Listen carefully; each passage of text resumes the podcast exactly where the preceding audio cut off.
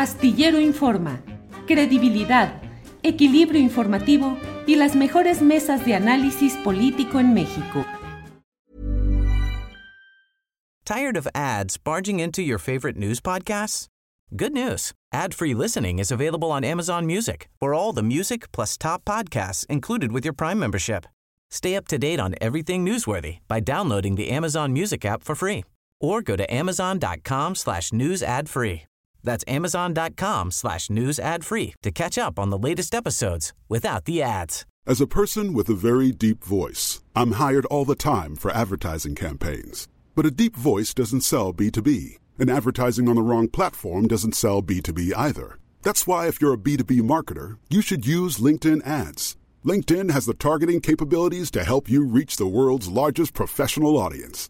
That's right, over 70 million decision makers all in one place. All the big wigs, then medium wigs, also small wigs who are on the path to becoming big wigs. Okay, that's enough about wigs. LinkedIn ads allows you to focus on getting your B2B message to the right people. So, does that mean you should use ads on LinkedIn instead of hiring me, the man with the deepest voice in the world? Yes. Yes, it does. Get started today and see why LinkedIn is the place to be to be. We'll even give you a $100 credit on your next campaign. Go to linkedin.com slash results to claim your credit. That's linkedin.com slash results. Terms and conditions apply.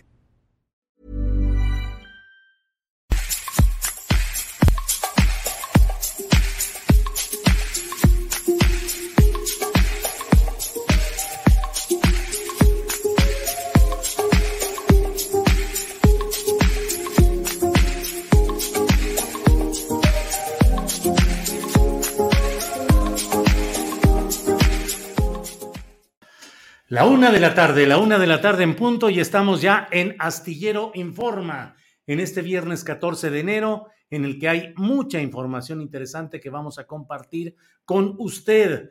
Eh, tenemos desde luego hoy la mesa del más allá, las recomendaciones de fin de semana, la información interesante del día con Adriana Buentello. Así es que vamos a avanzar en este viernes 14 de enero en el cual vamos a estar atentos a lo que eh, se vaya a plantear en este día. Sobre todo hay un tema muy interesante que es el eh, lo del CIDE, que eh, hay una protesta que se ha realizado durante este viernes debido a la pretensión de realizar una sesión directiva que mm, pues que implica el eh, cambiar las reglas del proceso y del trabajo de lo que se hace en el CIDE. Afuera de las instalaciones del CONACID, la comunidad del CIDE ha realizado un cacerolazo por las reformas que la directora del CONACID, Álvarez Buila, quiere realizar al Estatuto General. Miembros de la comunidad han denunciado que el CONACID busca reformar los estatutos para que el Consejo tenga más atribuciones en detrimento del poder de toma de decisión que hasta ahora mantiene el CIDE. Esto se dice con el fin de legalizar la designación de José Antonio Romero Tellaeche como director general. Hoy se tenía prevista la reunión de la Asamblea General de Asociados del CIDE, sin embargo se canceló debido a que un representante señaló que no recibió con tiempo la convocatoria. Pero mire, hoy tenemos, pues la verdad, un reporte y una crónica de lujo, porque para platicarnos de lo que ha sucedido en este tema, está con nosotros mi compañero reportero Arturo Cano, a quien saludo. Arturo, buenas tardes. Muy buenas tardes, Julio, ¿cómo te va? Como que me hace falta algo aquí. Este. Ah, ya, ya, sé, Alberto y Juan, ¿verdad? sí, así es. Estamos acostumbrados a las pláticas, a las mesas de periodismo de los miércoles y hoy nos faltan, pero hoy estás tú, Arturo Cano. Anduviste ahí viendo lo que sucedía en esta eh, manifestación del CIDE. ¿Qué viste? ¿Qué encontraste, Arturo Cano? Sí, mira, pues eh, se comenzaron a reunir muy temprano eh, frente a las puertas del, del CONACIT, eh, estudiantes, académicos y trabajadores de, eh, de, este centro de investigaciones y de, estudios del CIDE. Eh, llegó por ahí una avanzada a decirles, venimos 150 de la, Universidad de Guadalajara. ¿Por dónde entramos? Eh, unos minutos después hicieron su arribo por la, por la banqueta un grupo más numeroso del que se había reunido, eh, de eh, personas, académicos también, trabajadores y estudiantes de la Universidad de, la, de Guadalajara. no es la primera vez que este grupo, que algún grupo de la UDG asiste o acude a solidarizarse con, con la comunidad que protesta en el, en el CIDE acá en la Ciudad de México. Lo que me llamó a mí la atención, y por eso lo escribí en, algún tuit, fue la, presencia ahí de los dirigentes sindicales y del eh, dirigente de la Federación de Estudiantes Universitarios, es decir, la, representación completa de la, de la universidad, además con una demanda, con un discurso que apela a algo inexistente, a la autonomía de las instituciones de la educación superior. Como todos sabemos, el CIDE no es una institución autónoma.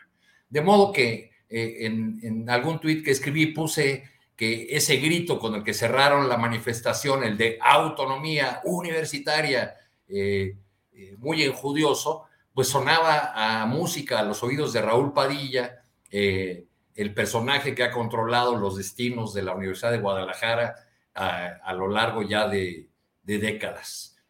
fue una una concentración en la que las, eh, la mayor parte de las consignas iban dirigidas en contra de eh, la directora de CONACYT, Marilena Álvarez Bulla, eh, Álvarez Bulla, la ciencia no es tuya y cosas por el estilo, y los discursos en contra de José Antonio Romero Tellaecha, quien acusan de haber ofendido. E, esa es otra cosa curiosa, que, que la mayor parte de los agravios son ofensas eh, que ha dirigido, dicen, eh, Tellaeche, a los estudiantes al llamarlos esponjas que absorben la línea que les tiran los, los académicos, eh, ofensas también a los académicos e incluso a los trabajadores administrativos y manuales a los que ha llegado a llamar la raza de bronce que debería estar de, de mi lado o algo así. Esas son las principales consignas, además del discurso que insiste en que esta es una lucha contra un gobierno que pretende dañar a las instituciones de educación superior, eh, restarles, eh, eh, quitarles la libertad de cátedra e imponer un pensamiento único en, las, en las universidades, ¿no? Como si, como si los dogmas neoliberales este, hubieran permitido en su tiempo mucha pluralidad ideológica en las instituciones de educación superior, ¿no? A la llegada del contingente de la Universidad de Guadalajara, eh, bloquearon por un buen rato, por durante una hora aproximadamente, la, la avenida de insurgentes, eh, de los insurgentes en un sentido. Ahí fue donde hablaron los secretarios generales de ambos sindicatos. Eh, Jesús Palafox es el nombre del, del académico y el dirigente de los administrativos, además del, del líder estudiantil. Y y, te insisto, me llamó la atención esta consigna de la autonomía universitaria porque eh, a los ojos de grupos como los que controlan la Universidad de Guadalajara y otras instituciones de educación superior en el país, la autonomía universitaria solamente se, se traduce en no se metan en mi feudo, ¿no? Eso es lo único que significa para ellos la, autonomía universitaria. Pero ¿qué, ¿qué, te digo a ti que tú has dado un seguimiento más puntual a las acciones de Raúl Padilla, sus alianzas, sus, sus conflictos, sus enfrentamientos recientes, tanto con el gobierno federal como con el gobierno estatal de Enrique Alfaro. Arturo, ¿y cuántos fueron más o menos los, las personas que estuvieron protestando que sí pertenecen al CIDE? Eran eh, los eh, de la comunidad del CIDE eran unas 60 personas y los de la UDG eran, ellos dijeron que 150, pero yo los vi irse desde el parque hundido en dos autobuses. Entonces, pues, pues digamos los que cupieran en dos autobuses. Arturo, ¿hubo expresiones de otras universidades públicas?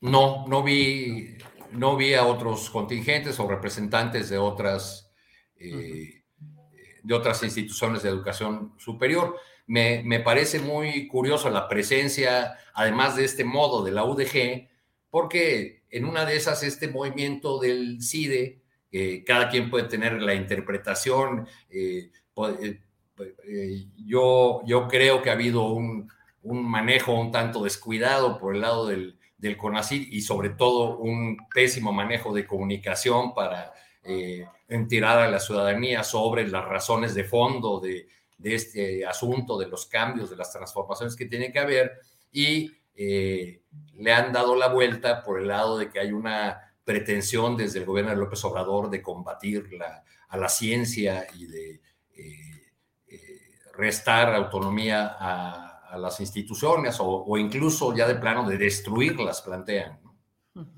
Arturo, si me permites, eh, vimos tus reportes en Twitter, por eso te pedimos que compartieras con nosotros tu testimonio como periodista y también las imágenes, fotografías y videos. Tenemos uno de los videos que por cortesía tuya, que te agradecemos, eh, podemos compartir. Si me permites, vamos a poner este video y regresamos para seguir platicando. Andrés, por favor, el video.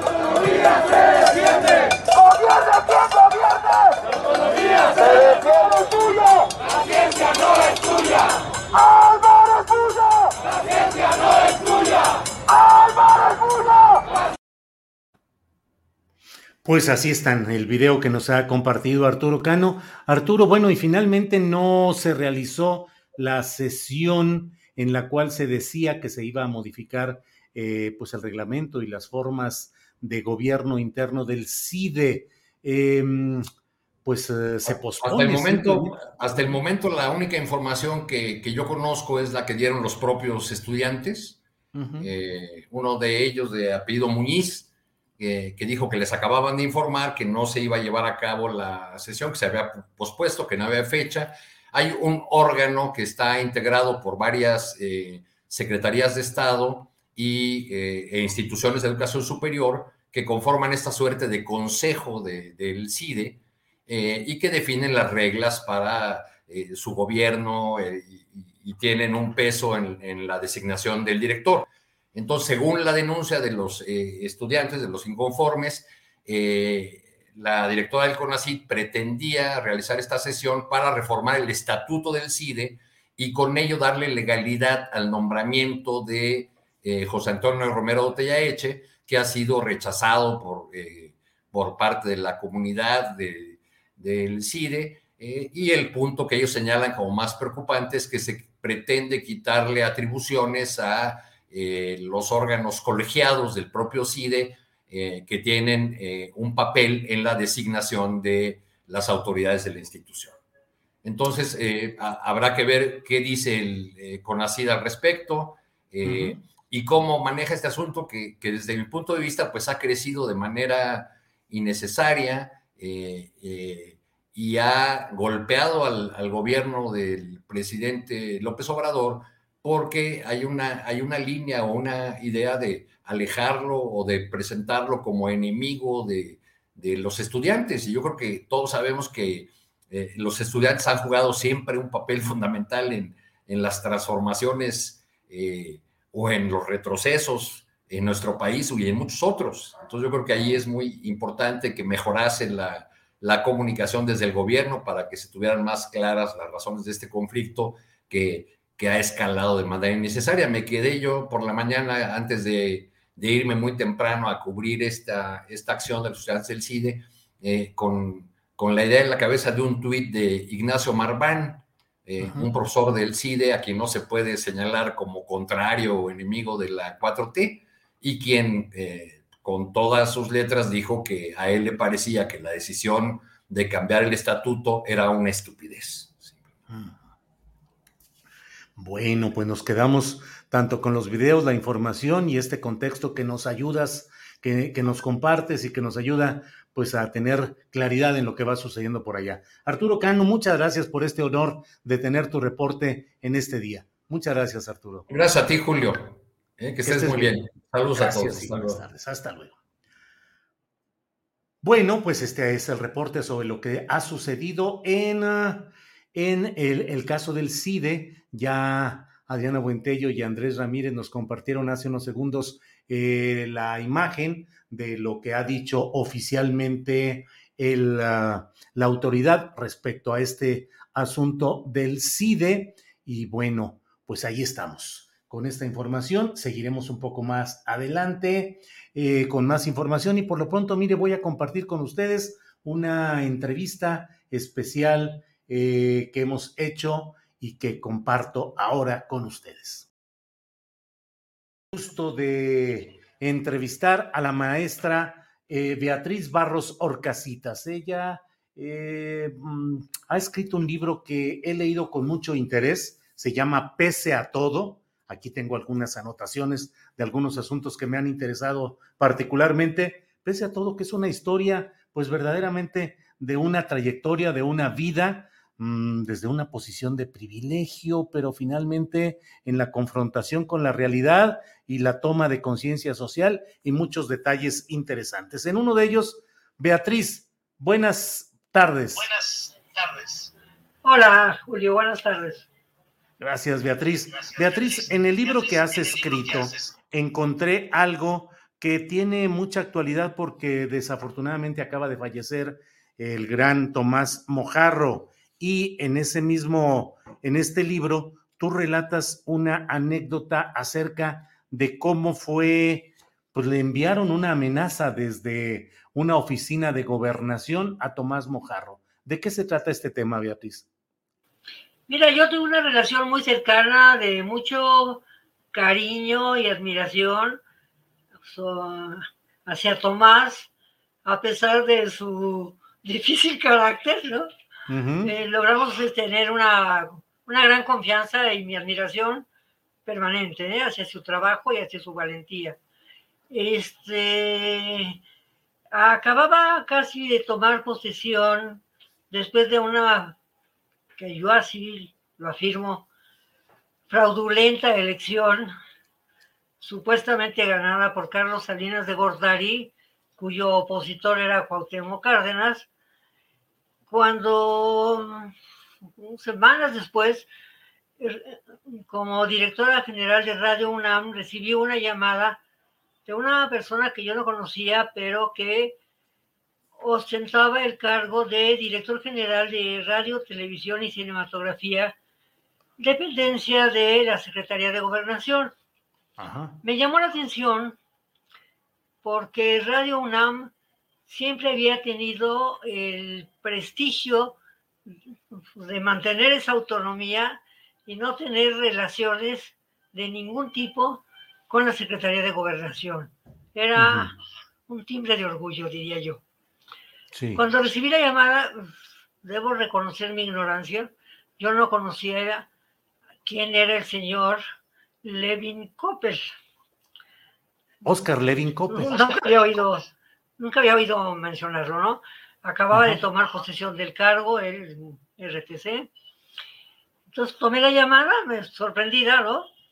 Eh, y entonces me dijo, mire maestra, le quiero yo decir que acerca de los sucesos acaecidos está este día, eh, sobre la detención de la quina, quisiera que usted se limitara, que esa estación se limitara eh, a lo que el boletín que estamos publicando eh, este, se mantuviera exactamente como tal, sin ninguna modificación ni comentario la verdad me quedé estupefacta, ¿eh? nunca me había pasado.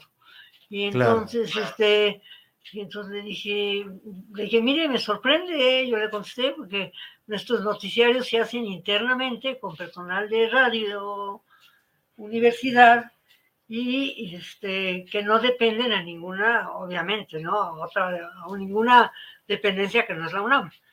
Entonces me dijo, le recomiendo no me dijo, mira, esto fue en los 88, ¿no? le, le, pido que se mantenga dentro del texto ¿eh? que le voy a, que le estoy, este, que le voy a decir. Entonces me, me dio pues, la versión esta oficial del... De, sí, de la detención de Joaquín Hernández Galicia y todo lo sucedido allá. Sí, claro, de, mm. que tenía Hernández Galicia este, droga, había un homicidio, un homicidio también de un agente federal, y este, y bueno, obviamente había sido detenido, y entonces, este, pues yo le dije, me sorprende mucho, ¿no? Este, entonces me dijo, mire, por último le quiero decir una cosa. Digo, dígame, este, dígale usted ¿eh? a nuestro amigo Tomás que se acuerde de nuestro mutuo, del destino de nuestro mutuo amigo Manuel. ¿No? No sabía de quién me hablaba, ¿eh? reconozco mi ignorancia. ¿eh? No sabía de qué Manuel hablaba. ¿Y de cuál Manuel hablaba? De, de Manuel Buendía. De Manuel Buendía, periodista asesinado. Y yo me fui a la oficina de Tomás, porque era un cuchitril, ¿eh? perdón, este, y, le, y le dije, oye, me mandan este recado para ti. ¿Qué amigo en común tienes con este señor Levin Coppel? Me dijo, no, ninguno. Si es que te manda a decir ¿eh? que te acuerdes ¿eh? de, su mutuo amigo Manuel. Entonces le dije, ¿qué Manuel? Inmediatamente, pero no lo pensó ni tres segundos. Me dijo, Manuel buen día. Manuel buen día. ¿Cuánto tiempo estuviste como directora de Radio UNAM, Beatriz? Estuve tres años como subdirectora y cuatro como directora. Aprendí eh, muchas cosas. Claro, en tu libro es verdaderamente un, un repaso sobre la historia política, administrativa, los entretelones del poder y particularmente me llamó la atención el, ah, el capítulo en el cual hablas de cuándo nos gobernó entre comillas, nos gobernó Carmen Romano. La serie de excentricidades, de despilfarros imperiales, entre comillas también, que narras en eso, pues es eh, sorprendente. ¿Qué es lo que viste y viviste, conociste de esta forma de gobierno imperial de Carmen Romano? Mira, la, este, la verdad yo estuve, para mi desgracia, yo estuve en la Facultad de Ciencias Políticas, al mismo tiempo que era esposa de un funcionario público, priista, que trabajaba directamente para la señora esposa del presidente López Portillo. Y que al mismo tiempo era el director general de aeropuertos. Eso ya presenta alguna, este, por si no conflicto de intereses, pues deshonestidad, ¿no? Él se encargó, este, él hizo una relación de la cual prefiero ser discreta por mis hijos. Sí. Con la señora. Y se convirtió en el arquitecto de una serie, cuando hablamos de ocurrencias, no sabemos lo que estamos diciendo, ¿eh? Convoqué hacer albercas en hacer albercas en edificios este en edificios la colonia Florida, una casa en la colonia, otra casa en la colonia Florida de sus oficinas, este, bueno, los viajes que ya para que te cuento, eh, pero creo que la, el broche de oro fue la colina del perro, la llamada colina del perro. Aparentemente se decía que López Portillo no conocía de las ocurrencias de la señora, yo no puedo asegurar eso. ¿eh? Eran tan evidentes. Pero la señora eh, alquiló un avión, viajó por Santa Fe y le gustaron los terrenos que hasta donde yo sé eran de la Comisión Federal de Electricidad. Se hizo de ellos y allí hizo cuatro casas que todos sabemos que eran para sus hijos, una para ella y otra para José López Portillo, con una biblioteca extraordinariamente hermosa. ¿eh? Me siento muy orgullosa de nunca haberla conocido más que en foto. ¿eh? Yo, cuando él tomó la decisión de hacer esas construcciones, yo me separé. Yo tenía tres niños, una niña de tres años, pero mm, quedarme casada con una persona que iba a hacer eso, me pareció convertirme en cómplice de ello. No pude.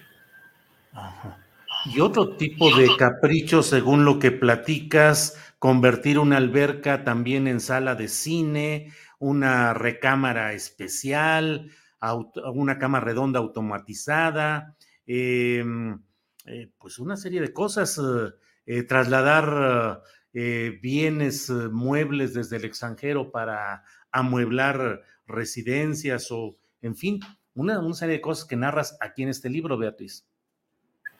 Lo que pasa es que yo tengo que reconocer, Julio, que la creatividad de la señora rebasa cualquier, eh, cualquier este, grado de imaginación, ¿eh? Era increíble todas las cosas que se le ocurrían. Yo hasta me sentía mal, decía, chicos, pues yo me levanto y pues cuando mucho se me ocurre comprar un ramito de flores. Era una cosa, la cama redonda con posiciones. Bueno, de eso prefiero no hablar, ¿no? Porque a lo mejor me llega. Este, este pero el, el vestidor con con movimiento, con unas varillas para que tuviera movimiento los, la ropa y ella pudiera escoger. Este, no, pues era, era increíble, mira, la verdad de veras. Yo, imagínate, yo en la UNAM, en ciencias políticas, rodeada de, todos los de la izquierda, ¿cómo crees que me sentía, no? Claro. ¿Cómo crees que veía yo eso? el voluntariado que no era tal, era obligado, este, eh, tu padre, un abogado, Salvador Barros Orcasitas, y tu sobrina, tu hija del abogado Salvador Barros Orcasitas, y tu tío, el siempre recordado rector de la UNAM, Javier Barros Sierra. Gracias. Pues, pues con una educación en muchos sentidos muy rígida, como para poderme tragar semejantes cosas sin sentirme cómplice, sentirme muy mal. Este, pero por eso cuando ahora hablan de corrupción, yo creo que se quedan cortos. Cuando yo supe de las casas, lo primero que dije y expresé fue, lo primero que expresé fue, ¿cómo es posible que después de que han sido cuestionados por corruptos, se atrevan a exhibirlo en una colina para que todos veamos que en efecto sí son corruptos. Yo sé que las casas se hicieron con dinero que proporcionó generosamente el profesor Juan González. Cuando yo le pregunté a mi ex marido si cuando él recibía el dinero para esas construcciones, perdón por la inocencia, por no decir otra cosa, le daban algún recibo, se rió y dijo, yo subo mi coche a la plancha del Zócalo, llevo unas maletas y ahí me ponen los billetes.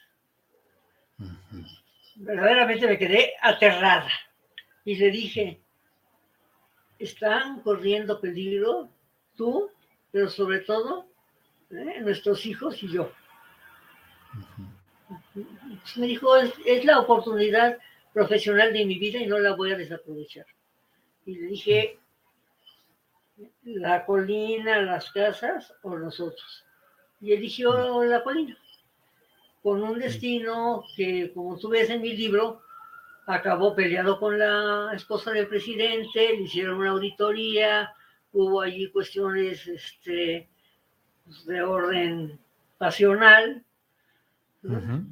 Y, finalmente la señora consideró que la peor venganza que podía ejercer sobre él era decirme a mí que, que le entregara yo las escrituras de mi casa, única, única propiedad que yo tenía, este, porque ella tenía personal en Guerrero que me podían desaparecer a mí y a mis hijos. ¿Te lo mandó decir o te lo dijo directamente? Fue el teléfono desde Los Pinos. Ella. Ella. Él le marcó a ella el teléfono, pues, no, y ella me lo dijo por teléfono. Yo contesté, señora, yo no tengo nada que ver en eso. Yo, yo, trabajo, yo estudio en la universidad. ¿eh? No tengo nada que ver. Fuiste coordinadora de comunicación social de la Comisión Nacional de Derechos Humanos con Rosario Piedra Ibarra. Saliste de ahí, ¿por qué? A la hora de firmar el contrato yo no me di cuenta y así, y así lo acepto. Traía abajo en letra chiquita que yo estaba a prueba por tres meses. A prueba. Después de 60 años de trabajo. ¿eh? Y a lo, este, tuve diferencias con el secretario ejecutivo, en el sentido de que me trataba con mucha violencia, con mucha misoginia, este, despedía gente sin ninguna causal, y yo no me puedo prestar a esas cosas, yo no puedo despedir a una persona porque yo quiero poner ahí un amigo o porque yo quiero contratar un servicio por fuera para mí eso no es honesto y no me puedo prestar. Entonces yo no hacía otra cosa más que decirle que no estaba de acuerdo. Pero hacía lo que quería, ¿eh? Pasaba por encima de mí, ¿eh? este, y en algún momento yo le dije a Rosario, estando él presente, que a mí ningún hombre, perdón, ¿eh? a mí ningún, ningún hombre me había maltratado y que no estaba dispuesta a permitirlo. Bueno, pues Beatriz, Muchas gracias por esta posibilidad de platicar. Está este libro, Pese a todo. Eh, es un acto de resistencia, dice aquí. Es un libro interesante sobre pues una vida y una trayectoria, la de Beatriz Barros Orcasitas, a quien le agradecemos esta oportunidad de platicar aquí en Astillero Informa. Beatriz, muchas gracias. Julio, gracias y mi admiración por tu valentía. Esos son los periodistas que, este, este régimen necesita. Y lo lograste. Felicidades. Gracias, Beatriz. Gracias y seguiremos en contacto. Buenas tardes. Hasta luego. Hasta luego. No dejes, tu, no dejes a un lado tu valor. Gracias, gracias, Beatriz. Hasta luego. Bueno, aquí tenemos esta gran entrevista que hizo Julio Astillero a Beatriz Barros y pues recuerden que también la pueden escuchar eh, por separado. Cuando termine el programa se segmentan algunos, eh, algunos espacios y algunas entrevistas. Los saludo con muchísimo gusto. Muy buenas tardes y que tengan un feliz fin de semana. Ya estamos entrando en esta parte de las recomendaciones para este fin de semana y pues vamos a empezar con nuestra querida María Hahnemann, que no había podido estar con nosotros la semana pasada y a quien le deseamos un feliz año a ella y a toda eh, su familia y nos da muchísimo gusto ya tenerla aquí de regreso. Así que María, ¿cómo estás? Muy buenas tardes. Hola Adri Julio, un poco tarde, pero feliz año 2022 y pues ya de regreso en esta sección. Y les cuento que algunas cosas empiezan a tambalear por este nuevo repunte COVID, por ejemplo, los conciertos que va a dar la Orquesta Filarmónica del Desierto con el tenor Plácido Domingo se mueven de febrero a mayo. Un recital del pianista Rodolfo Ritter también se mueve un par de meses. En fin, esperemos que pasemos este pico lo antes posible. Pero pues la música no para, ya sea presencial o virtual. Y les cuento que la sala El Cantoral viene con todo. Trae una presentación de jazz del trío de Met Cohen el sábado 29 de enero a las 8 y media de la noche además de sus presentaciones de Candlelight, que el próximo fin de semana es sobre las cuatro estaciones de Vivaldi, y el siguiente es un homenaje al grupo británico Queen. Hay muchos eventos con varias temáticas, y para eso hoy tengo a mi primer entrevistado del año, el pianista Rodrigo Acevedo Traba. Hola maestro, feliz año. Hola María, feliz año también para ti. Maestro, vi que andas muy, muy activo en los conciertos de Candlelight. Cuéntanos de qué se trata. Sí, pues eh, estamos ofreciendo una serie de programas muy interesantes. Eh, estoy tocando junto a la chelista Cristina Arista y al baterista Eric Noble. Estamos presentando unos conciertos eh, que son tributo a diferentes bandas estamos tocando un tributo a Queen, otro a Coldplay, también un concierto de clásicos del rock de los años 60, 70 y 80 y eh, vamos también a abrir muy pronto uno, un tributo a Elton John. Entonces nos estamos presentando en diferentes sedes y pues los invitamos a que asistan. Están, se están promocionando en la página de feverup.com. Súper. en tus perfiles que eres un obsesionado con la música mexicana de concierto. ¿Por qué esta obsesión?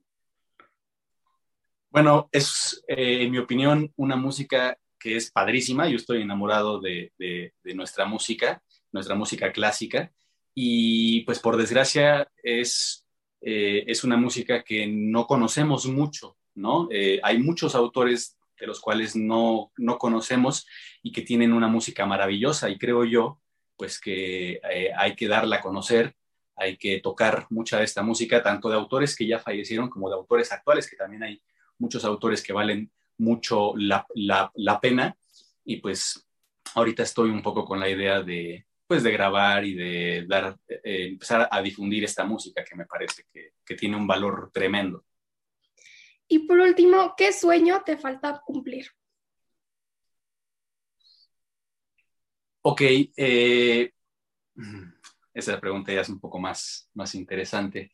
Mm, a mí me gustaría mucho poder, eh, además de tocar la música también, eh, y específicamente la música mexicana, poder también hacer una editorial. A mí me encantaría fundar una editorial de música mexicana publicar las partituras y que llegue a todo el mundo, intentar que nuestra música la toquemos no solamente nosotros los mexicanos, sino también en otros países que se den cuenta del valor que tiene nuestra música y que se toque y se dé a conocer en todos lados. No solamente música de piano, sino también música de cámara, música de orquesta, este, etc.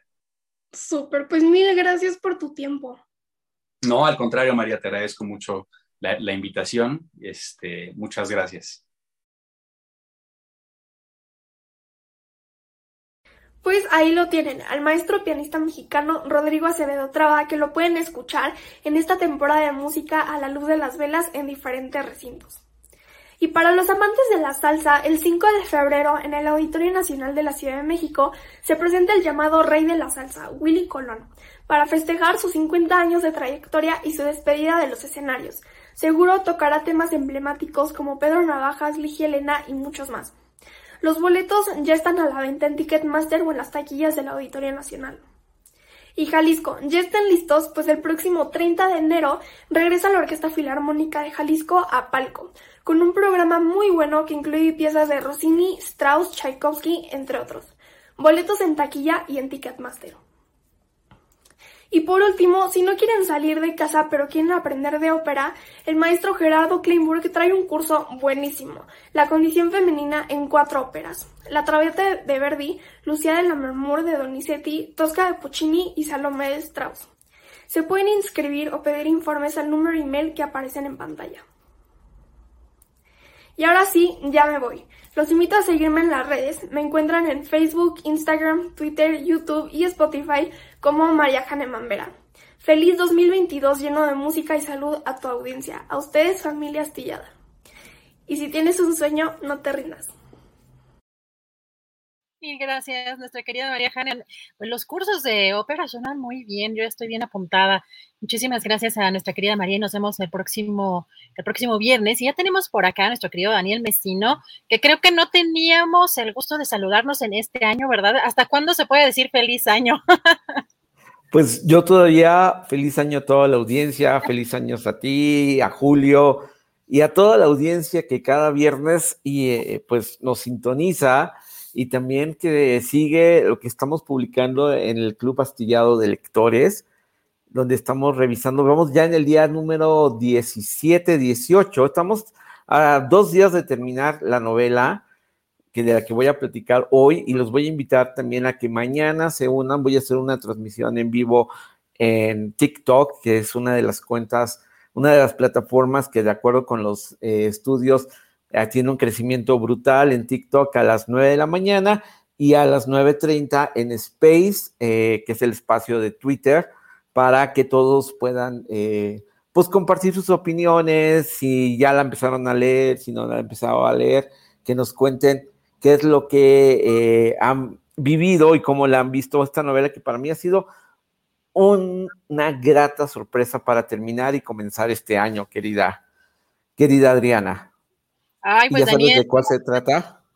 Sí, pues además, este, yo la verdad es que la quedo de ver porque estaba yo ya en mi lista de, más que los Reyes Magos no fueron muy benevolentes conmigo en este, en este año, no me la trajeron, pero seguramente, este, pues en alguna fecha próxima, en alguna celebración próxima ya pueda tener este, este gran libro, querido Daniel.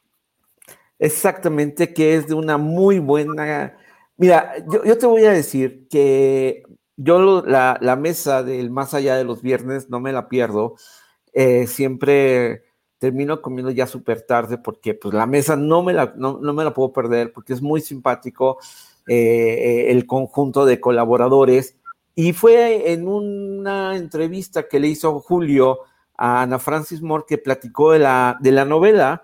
Y yo dije, ay, ¿tiene una novela Ana Francis Moore? Sabía que tenía otros libros de no ficción, pero una novela no sabía. Y entonces lancé a buscarla y descubrí que Planeta la había publicado en 2017. Entonces, hay pocos ejemplares eh, físicos, pero la pueden leer en digital yo les recomiendo que si no los han pedido, vayan a, pues a, Gandhi y a Amazon y ahí los encuentran todavía algunos ejemplares para que les llegue. Es una novela que a mí me ha sorprendido muchísimo, muchísimo la habilidad con la que Ana Francis Moore eh, pues sale eh, a, comunicar y a expresar pues muchas de sus preocupaciones de lo que escuchamos en ella en su quehacer diario como activista, eh, como defensora no solamente de la igualdad entre la comunidad LGBT, sino también de la igualdad de la condición social, de que tengamos, vaya, este, una clase social con menos dividida, con más alcance, y luego también el tema pues del patriarcado, ¿no? El patriarcado que sigue acechando a, las mujeres, sigue siendo eh, sinónimo de violencia. Y pues estos temas están presentes en la novela, pero con este humor que es característico de su quehacer como actriz y como cabaretera, ¿no? Que utilice el humor para hablar de esta novela que habla sobre la condición humana porque trata de eh, la relación de dos amigas de la infancia, de la juventud, que habitan en, eh, como Ana Francis le llama, eh, la República de mis cicatrices, y que son amigas desde la infancia, es María y Antonia, que son las protagonistas de esta novela, y resulta que María es una mujer mucho más tranquila, es una mujer más sedentaria, no es viajera, este, muy, muy lógica, etcétera. Y Antonia, por su parte, es una mujer eh, estrambótica, es una mujer activista, es, es, una mujer que se vuelve cineasta, pero muy mala cineasta, así que se dedica a hacer eh, eh, cine porno post-futurista, ¿no? O sea, mucho en el humor de Ana Francis, de Ana Francis Moore y, se vuelve una celebridad en Europa y conjuga y tiene, pues vaya, 35, 365 eh, amantes para no volverse loca y, poder recordarlas cada uno, eh, si algún día la meten a la cárcel por, por su activismo, recordar cada día del año a una de sus amantes para, este, para no perder la cabeza, ¿no? Entonces, ese es un poco el humor de, esa, de esta tragicomedia, porque resulta que Antonia, sufre una caída que la deja en coma.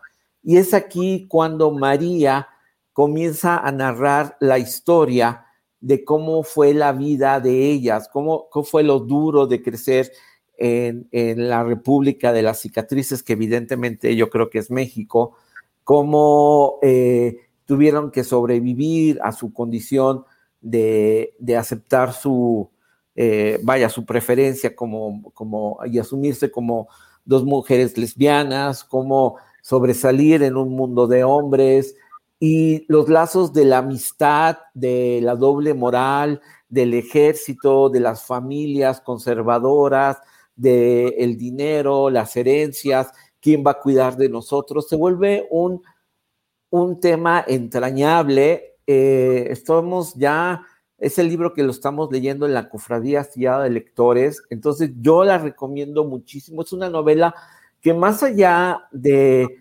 del humor y, que, y, de cualquier tipo de relación, es, un, es una novela sobre la condición humana y los miedos a la soledad, a qué va a pasar de nosotros cuando nadie nos cuide, a los lazos de la amistad, que dice que el amor verdadero no está en el amor, sino en las relaciones con las personas. Entonces, es una belleza de novela eh, que, refleja mucho el quehacer de Ana Francis Moore. Para mí ha sido una gran sorpresa. Eh, no sé qué pasó, como que yo no me enteré de que había sido publicada, pero eh, pues ahora le, me encanta rescatarla, leerla en conjunto. Eh, es una novela que si el del Twitter es como el ritmo de lectura que llevamos en la cofradía de 10 páginas al día, la acabas en 18 días. Entonces, es una novela fresca.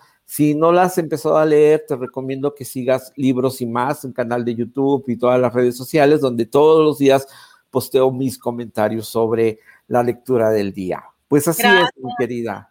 Daniel, pues nos están preguntando, lo que soñé mientras dormías, de Ana Francis Moore, nos está preguntando Ana McFarland. Y bueno, eh, para que nos recuerdes lo de esta cofradía, los eventos y nos menciones rapidísimo tus redes sociales antes, antes de cerrar, querido Daniel. Sí, eh, todos los días estamos leyendo desde el 28 de, de, diciembre a ahora, que es el que vamos a cerrar este fin de semana, 10 capítulos más o menos, 10, perdón, 10 páginas del libro. Entonces, eh, todos lo pueden encontrar, eh, las indicaciones y las recomendaciones de la lectura en mi blog que se llama eh, los libros de los viernes.blogspot, que ahorita lo posteo, y, que mañana nosotros vamos a tener un space en, mi cuenta de, TikTok que es DanSam5 a las 9 de la mañana y a las 9 y media o en, en Space en Twitter que es el espacio a través de la cuenta de Buenos Días Abril, la novela. De todos modos, todo está en el blog, eh, ahí están las indicaciones, las páginas en las que vamos y los videos con los comentarios. Perfectísimo, Daniel. Pues te agradecemos mucho, nos vemos en 15 días. Yo ya voy a ver si ya se me hace, a ver si, pues para el próximo, ¿qué, es la fecha próxima? ¿Que el 14 de febrero? Sí, pero es una, es, una novela bellísima, en verdad. o sea, es Ana Francis Moore, yo creo que yo se lo comenté a Ana Francis, un día soñé con ella y que me, me contaba los cuentos como si fuera yo Antonia. Yo le dije, yo creo que se desgarró ahí todo. Es, o sea, todo lo que es ella. Es una gran novela esta. Perfectísimo, Daniel. Pues te mando un abrazote y nos vemos en 15 días. Perfecto, ya estamos. Gracias. Gracias, Daniel. Y pues ya vamos a entrar, ya vamos a entrar con nuestro querido Jesús Taylor a ver qué nos tiene. ¿Cómo estás, Jesús? Muy buenas tardes. Buenas tardes, querida Adriana. Buenas tardes al auditorio, a Julio, a todo el equipo. Muchas gracias. Tú ya estás pensando en el 14 de febrero, ya quieres flores, ya quieres chocolates, algo así. No, no, las, flores se mueren, ¿no? Las flores no sirven, o sea, están bonitas y todo, pero a mí me da como cosita el hecho de que pues estemos arrancando flores o no sé. No, yo sí, mira, yo tengo aquí unas atrás bien bonitas. Pues, son, vivas? O sea, son de. No, son vivas. Y, atrás hay una planta también, y allá hay otra. Es que ya estoy redecorando mi departamento y ah, mi. Ah, verdad. Mira, ah, ah. Ya lo vi, Muy bien, Jesús. Oye, antes nada más déjame, porque me preguntan mucho esto, me dicen, ¿qué te pasó en tu, en tu ojito? Tengo un lunar, tengo un lunar, o sea, aparece, me dicen, ¿por qué te pintas un ojo? O a veces si alguien me golpeó, no, tengo un lunar. Entonces, pues si, si están viendo aquí mi es un lunar, pero bueno, este, Segura. segurísima. Ah, bueno, está bien.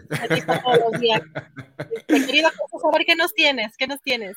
Oye, mira, déjame hacer dos comentarios. El primero, eh, hablar un poquito, ya pasaron el domingo anterior de los Globos de Oro, que fue pues todo un, escandalazo, ¿verdad? Eh, la primera vez en muchos años que no se transmiten los Globos de Oro. Eh, y pues no hubo transmisión de nada, solamente se pusieron a poner ahí unos, unos tweets y, en, esa desolación, pues anunciaron sus, sus, sus ganadores, ¿verdad? Sus, las películas, sus, premios, que se llevaron premios. Y esto viene de mucho tiempo atrás, bueno, no de mucho tiempo atrás, pero ya venían siendo acusados de, muchas cosas. Y la NBC, que era la, es la, la, cadena que transmitía normalmente los premios, pues ya les había avisado que no quería transmitirlos porque varias cosas venían sucediendo en códigos de conducta, en muchas cosas que se les acusaba. Quisieron hacer los cambios, pero se tardaron mucho, al principio no querían, pero ya fue muy tarde y la gente se le fue encima, se les acusó de pues de racismo, de falta de inclusión, de inclusive de acoso, eh, también de algunos chanchullos por ahí, porque algunos directivos fueron invitados por la productora de una serie con todo pagado a París, ¿verdad? Para saber si le daban sus votos, eh, muchas cosas. Algunos actores eh, se fueron encima de ellos, entre ellos Mark Ruffalo, que fue el ganador el, año pasado de, como mejor actor en una serie de televisión. Los Globos premian series de televisión y él dijo que no se sentía nada orgulloso de ser el receptor de ese premio por la organización. Así que no hubo globos de oro como normalmente estábamos acostumbrados. Me parece bien ¿verdad? Que, la gente se exprese así y que señale las cosas que están mal. No había hasta hace poco ni un, eh, ninguna persona negra formando parte del jurado eh, que seleccionaba a los ganadores. Y bueno, a ver si, si esto se compone eh, ya el año que viene. Por lo pronto, el poder del perro que comentamos aquí hace eh, pocas semanas, a finales del año pasado, fue la ganadora en la película de drama.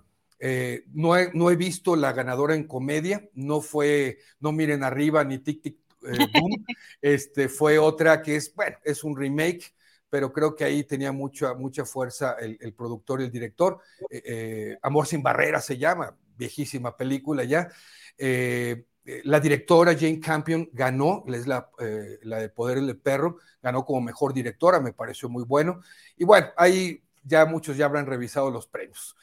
Y ahora, bien, el día de hoy les tengo una recomendación para ver en la plataforma de HBO Max también, igual que la semana pasada, y es que me parece muy interesante la película. Es una película del 2003, eh, querida Adriana, pero es eh, basada en un evento, un trágico evento, un suceso horroroso que sucedió en 1999. No sé qué andarías haciendo ese año, eh, a lo mejor andabas en el recreo todavía, ¿verdad? Pero, pero bueno tal vez hayas escuchado de eso y tal vez lo recuerdes porque fue muy sonado. Yo vi en la frontera con Estados Unidos y pues allá pegó mucho también esa información. Se trató de una masacre en la preparatoria de Columbine, en el estado de Colorado. Y bueno, murieron 15 eh, personas, incluyendo los dos perpetradores, estudiantes, ellos jovencitos de la preparatoria, asesinando veintitantas personas heridas. Y esta película, porque se hicieron varias cosas, se hizo un documental de Michael Moore, muy bueno, por cierto, que se llama Bowling for Columbine, pero esta película es, es una película hecha por un gran director, Gus Van Sant, que hace poquito les recomendó una película de él, y se llama Elefante, es el título en español, pero por alguna razón en la plataforma HBO Max se puede encontrar solamente con el título si lo escriben en inglés, que es muy parecido, Elephant. Y el título es muy peculiar, se refiere un poquito a una gran cosa que tenemos, ver el tamaño de un elefante que está en una habitación y que no lo vemos, no lo reconocemos o lo perdemos de vista fácilmente. Y eso se refiere a la película. Es una película muy pausada. Aquellos que estén esperando una película muy intensa, con mucha adrenalina y drama así, este, impactante por la masacre, no. Esta es una película muy pausada para esas personas se les va a hacer una película lenta, pero es una extraordinaria película, una buena fotografía y son cosas, por eso el título, que ahí están y que no las vemos. Sigue la cámara de una manera, eh, yo diría, preciosa desde el punto de vista cinematográfico, digo, pese al tema, ¿verdad? A, el día ordinario de muchas personas, de muchos estudiantes que pasaban por ahí en la escuela. Es una película realmente que impacta mucho, eh, buena música también, muy buenas cosas desde el punto de vista cinematográfico, y, fue premiada en aquel entonces, en el 2003, como mejor película, el principal galardón, la Palma de Oro en el Festival de Cannes, y Gus Van Sant también se llevó el premio como mejor director en el Festival de Cannes en el 2003. Creo que vale la pena verla, pues, y, los que no supieron o vivieron esa época, pues eh, entender, ¿verdad? Todas las problemáticas que había, que hay, que sigue habiendo en nuestras sociedades, porque no solo Estados Unidos, allá se dan masacres, en otros países también se dan otras cosas, eh, la falta de supervisión, eh, la ausencia de los padres, la falta de comunicación, la vacuidad que somos como sociedad. No critica los juegos, eh, los videojuegos agresivos, pero sí muestra ahí una, una, ausencia de padres, ¿verdad? Y, de, y de no darse cuenta el, acceso a las armas, ¿no? o sea, es una cosa impresionante, ¿no? Y ahí está la película Elephant, Elefante, en HBO Max. Jesús, hablas tú como el tema de elefante, como de que allí está por las señales, por las señales. Exactamente. Imagínate un problemón y no lo vemos, ¿verdad? ¿Sabes por qué me acordé? Porque cuando eh, doy o he dado eh, eh, cursos sobre redes sociales, periodismo, etcétera, pongo muchas veces como ejemplo un anuncio que hubo en Estados Unidos sobre la parte del storytelling, el cómo contar pues las historias a través de las redes sociales, pero el impacto que tuvo un comercial, me, voy a investigar si fue por esa época, porque me imagino que a lo mejor tuvo esa, fue de las campañas que posteriores a, a esta a, estas, a, este, a este hecho que relatas, pero este, fue una campaña que movió, simbró mucho en Estados Unidos sobre justamente las señales que muchas veces pues eh, entre los estudiantes y entre los diferentes grupos no se notan, no, no, o no lo notan, pero ahí están presentes, ¿no? Y, está, está muy interesante esta historia porque parece o aparentemente es una historia de amor,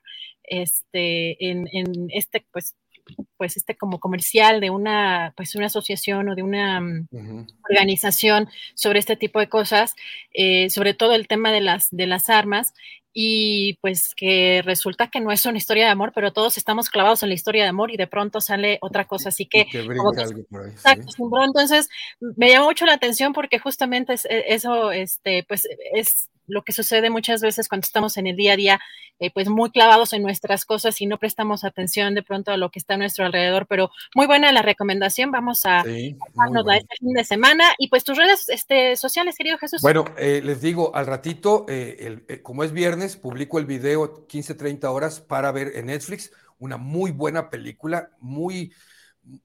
bastante bien hecha, es, es francesa, pero está ambientada y, con un tema norteamericano sobre un preso que entra en rehabilitación. Véanla al ratito. El video de, HBO Max lo publiqué ayer y mañana sábado la recomendación para ver en Prime Video, también una buena película que habla sobre amor, fíjate, y sobre racismo.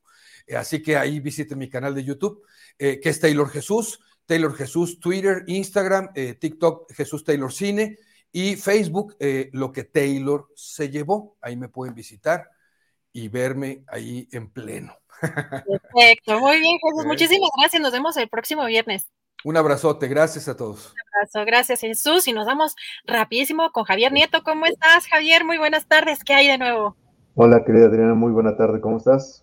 Bien, pues aquí ya esperando, pues a ver qué, ¿qué nos recomiendas para este fin de semana? Y pues cómo están, lamentablemente el tema de los contagios no está ayudando creo que mucho, pero todavía hay eh, pues entiendo algunas obras con a lo mejor menos capacidad, pero ¿qué, nos, qué nos recomiendas para este fin de semana? Sí, sí, pues mira, este, un comentario breve respecto a eso que dices de, los contagios. Por ejemplo, en Estados Unidos, en Broadway, se han cancelado 10 obras de 45, 47 que están en temporada regular este, en Broadway. Eh, ahorita hay 31 nada más. Cada semana han ido cancelando más y más y más. Incluso con las obras que quedan, eh, los teatros de Broadway van a pedir vacuna obligatoria a niños de entre 5 y 11 años a partir de la semana que entra y este y uso de cubrebocas obligatorio para los niños, que los niños no estaban obligados a usarlo, pero ahora este pues viendo la eh, el volumen de contagios que está habiendo en Nueva York, pues este están reforzando las medidas y aquí en México pues este no, no, no se dice nada, digo, no sé si para bien o para mal, este, seguimos este, como hasta la, semana pasada, ¿no? Pero sí, es, da, da mucho que pensar que, en Broadway, que en Nueva York se lo estén tomando de esta, de esta forma. Claro. Claro, ¿y, qué, ¿y qué tenemos? ¿Y qué tenemos, Javier? Pues bueno, Eh, vamos rápidamente a las recomendaciones, pues les quiero recomendar este, una obra que se llama El Ángel de Varsovia. Eh, ¿De qué va el Ángel de Varsovia? El Ángel de Varsovia es sobre una enfermera polaca, Irena Sendler, que fue trabajadora social durante la Segunda Guerra Mundial, que salvó a poco más de 2.500 niños judíos del gueto de Varsovia, que iban a ser víctimas del holocausto en los campos del exterminio nazi. Esta mujer arriesgando su vida, su seguridad, este, logró sacar de los campos de concentración esta cantidad importante de, niños, salvándoles la vida, eh, y se le conoció como el Ángel de Varsovia, estuvo nominada al Nobel de la Paz en el 2008, y pues bueno, esta obra eh, está escrita por Tomás Ortuzástegui, uno de nuestros dramaturgos ya, ya afinados y este, de los más reconocidos en México, eh, la dirige Carlos Rangel, la interpreta Fanny Sarfati, y se presenta todos los jueves a las 8 de la noche en el Foro Shakespeare del 13 de enero al 17 de febrero. Me repito, jueves a las 8 de la noche. Ahí es un monólogo eh, muy conmovedor eh, y es importante reconocer este tipo de, figuras de héroes, heroínas anónimas. Y para los más pequeños, eh, tenemos el fin de temporada de esta obra de a golpe de calcetín, que está basado en el cuento de Francisco Hinojosa, eh, con adaptación de Ileana Villarreal, la dirección es de Cristian David y Fernando Reyes. ¿De qué va a golpe de calcetín? Trata de lo siguiente.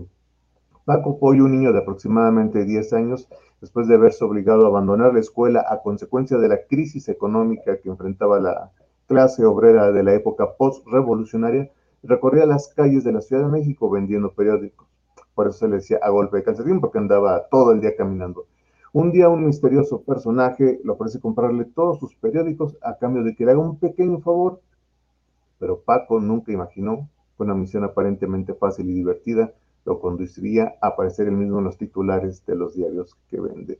No se lo pierdan, acaba temporada en el Teatro Helénico este sábado y domingo a la una de la tarde. Eh, hay, es multidisciplinario, hay música en vivo, hay este, títeres, hay mojigangas, hay máscaras, un gran espectáculo y tiene el plus de que el narrador eh, es la voz del mismo autor, Francisco Hinojosa. Es, les repito, termina temporada este fin de semana, sábado y domingo en el Centro Cultural Helénico y pues ya poco a poco vamos calentando motores para, para lo que se viene en este el próximo mes y es que el Omicron nos lo permite, si podemos llegar a buen puerto a la, a la primavera de este 2022, mi querida Adriana. Pues esperemos que sí, pues vamos a, seguir con estas medidas, ¿no? Con estas medidas para cuidarnos a todos y pues a seguir también eh, apoyando la, la, cultura, Javier. Pues nos regalas tus redes sociales para que sigamos por allá la conversación y las, y las recomendaciones que nos das. Sí, sí, que me hagan llegar sus propias recomendaciones también, por favor. Eh, síganme en Twitter, arroba Luis Javier NM, y en Facebook, arroba Teatriboros. Ahí este, platicamos. Díganme qué les pareció o recomiéndenme algo que, que ir a ver este fin de semana. Perfecto, Javier. Muchísimas gracias. Un abrazo y nos vemos el próximo viernes. Hasta luego, Adriana. Saludos a Julio. Hasta luego. Bye. Gracias a Javier Nieto, pues ya completamos las recomendaciones para este fin de semana y regresamos con Julio, pues ya vamos a entrar a la mesa, ya veo por acá conectados a nuestros queridísimos eh, colegas. ¿Cómo estás, Julio? Pues ya estamos aquí de regreso, ya te voy a dejar aquí con nuestra querida mesa del más allá. ¿Cómo no? Muchas gracias. Adriana Buentello, gracias por conducir estas recomendaciones de fin de semana. Vamos a la mesa del más allá y regresamos luego contigo, Adriana. Gracias. Bien, pues es hoy el viernes 14 de enero, viernes 14 de enero, y estamos eh, en la mesa del más allá, donde vemos ya ubicada a Ana Francis Moore. Ana Francis, saludos. Hola. Hola, chicos. Hola. Eh, Horacio Franco, buenas tardes, saludos. Hola, hola, buenas tardes, saludos a todos, ¿cómo están? Bien. Fernando Rivera Calderón, buenas tardes. Buenas tardes, un gusto saludarles. A, Chachito, te cortaste tus trenzas. Ya, ya me hacía falta, este, Ana Francis, ya, ya, ya traía una, una, melena bastante desproporcionada para, para los albores del año. Y cambió la escenografía, Ana Francis, ya viste ahí. Hay muchos cambios, Julio, que vale la pena hacer notar. Por un lado, ve, chécate nomás el modelanche que trae Horacio, con plateado y blanco. Se ve súper galáctico como, como de película del santo, así, como el malo de película del santo. No, y vieras cómo me senté. Yo iba a hacer la mesa hoy en la cama, porque ayer me vacuné, me pusieron la tercera dosis. Me ha caído, bueno, este- he pasado la peor noche de mi vida, con muchísima fiebre, un dolor de cabeza, pero ya hace como una hora me sentí bien, me metí a bañar porque di clases en mi cama. Estaba dando las clases en el conservatorio a mis alumnos en mi cama, pero ahora sí ya, dije yo, ya me siento mejor, un poquito mejor, y me iban a ver realmente en cama y en pijama y todo porque no podía ni pararme. Me cayó muy pesadita la dosis, ¿eh? Híjole. Bu- buena moderna, ¿eh? Pues lo que son las cosas. Eh, sí, pero efectivamente, Ana Francis, hay muchos cambios de escenografía, de vestuario, de indumentaria, de todo, de corte capilar. No, hombre, no, hombre, estamos muy. Oye, Fra- Ana Francis, te ves espléndida, ¿eh? Te ves guapísima, verdaderamente. Trabajar en casa me ha hecho bien, fíjate, porque voy a la cocina, me hago mi cafecito. todo ¿Qué tranquilo. Saludamos a quienes nos ven hoy en repetición en el canal 22. Muchas gracias. Este programa, La Mesa del Más Allá, se reproduce también ahí. Gracias en el canal 22. Y ya saben, mis estimados compañeros, que cuando se acerque el momento de decir adiós al canal 22 y seguir en nuestro canal de YouTube, pues tendré que acelerar algún momento en el que estemos en alguna respuesta como siempre espero que no lo tomen a mal, sino cuestiones logísticas que ustedes mejor que yo conocen. Eh, bueno, Fernando Rivera Calderón, ¿alguna vez pensaste tú en ser banquero?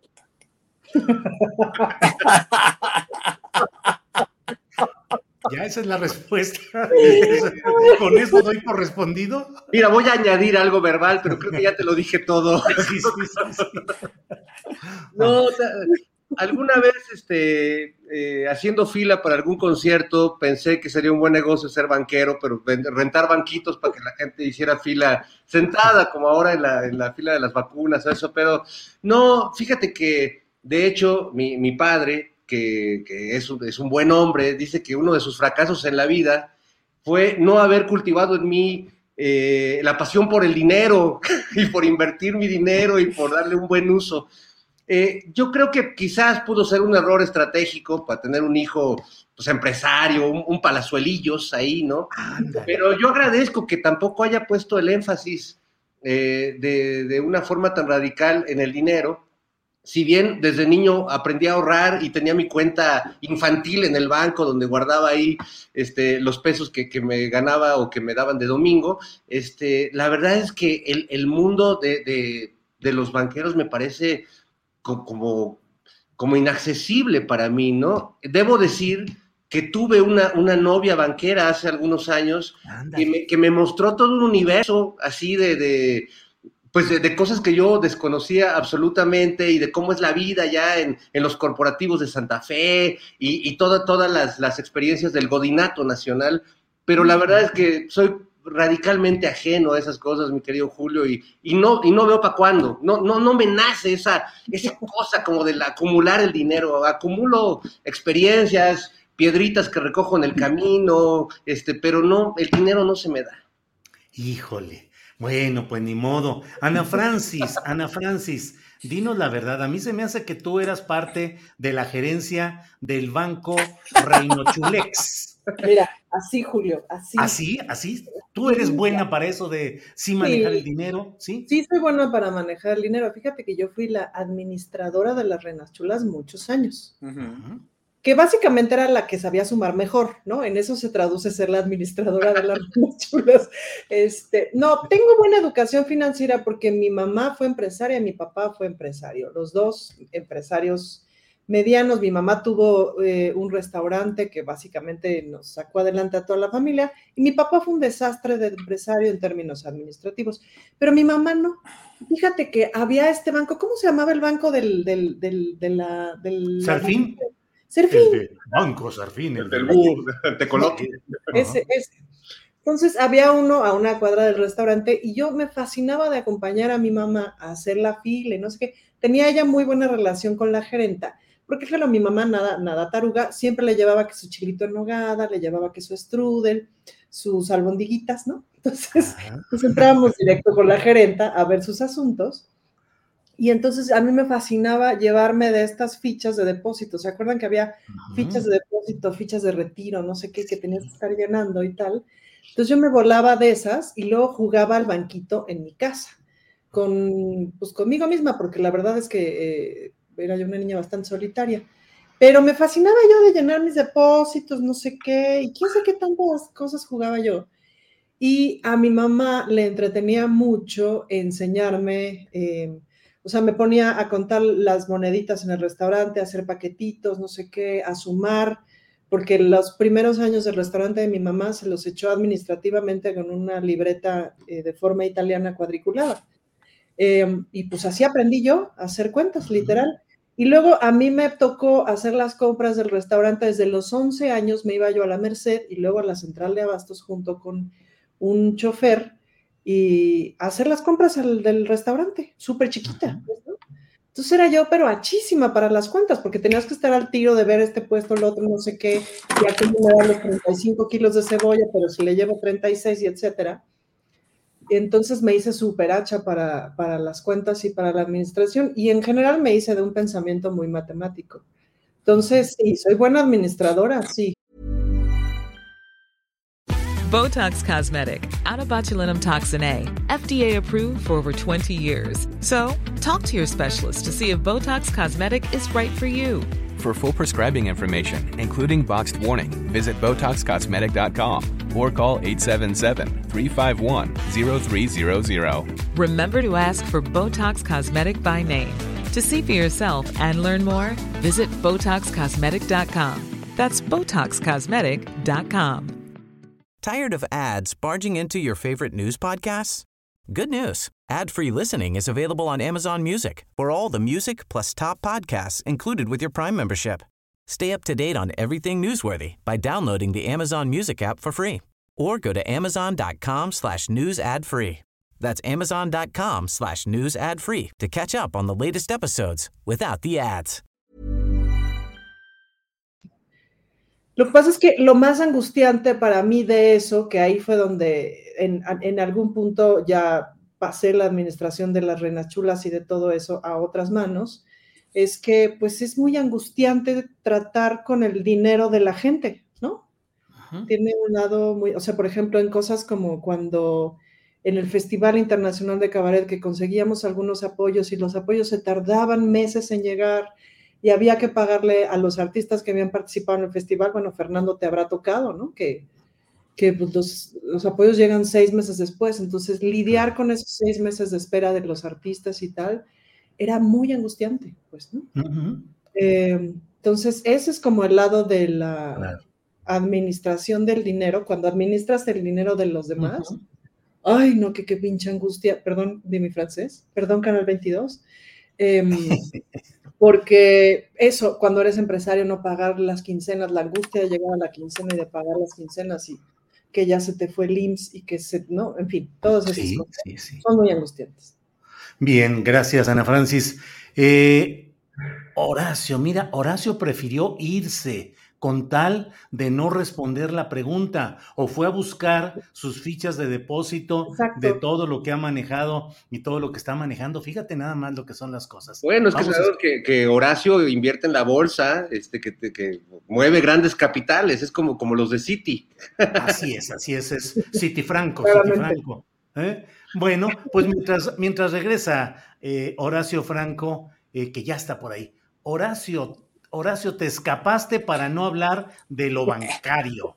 Me escapé para no hablar de dinero, de plano, porque es para mí lo más horrible que existe en el mundo, pero pues es importante administrarlo y es importante cuando lo tienes, cuando lo tienes para, para vivir bien, para vivir como quieres, para darte tus gustitos, para, para gustitos me refiero no ostentar, sino irte de vacaciones de repente, comprarte una, una, no sé, yo, yo por ejemplo, de lo que más me gusta comprar, o de lo que más compro serían instrumentos, ¿no? Serían mis, mis gustitos, ¿no? Cuando compro un instrumento, etcétera, etcétera. Pero ya cuando tienes de sobra es una gran enfermedad. Yo aprendí eso mucho cuando, otra vez, siempre, siempre salgo con lo mismo, pero cuando estudiaba yo en Holanda, aprendí muchísimo, en verdad muchísimo, a, a, ser en verdad muy este, administrado con el dinero y sobre todo a no ver el dinero como una, como una meta, sino como una necesidad, nada más.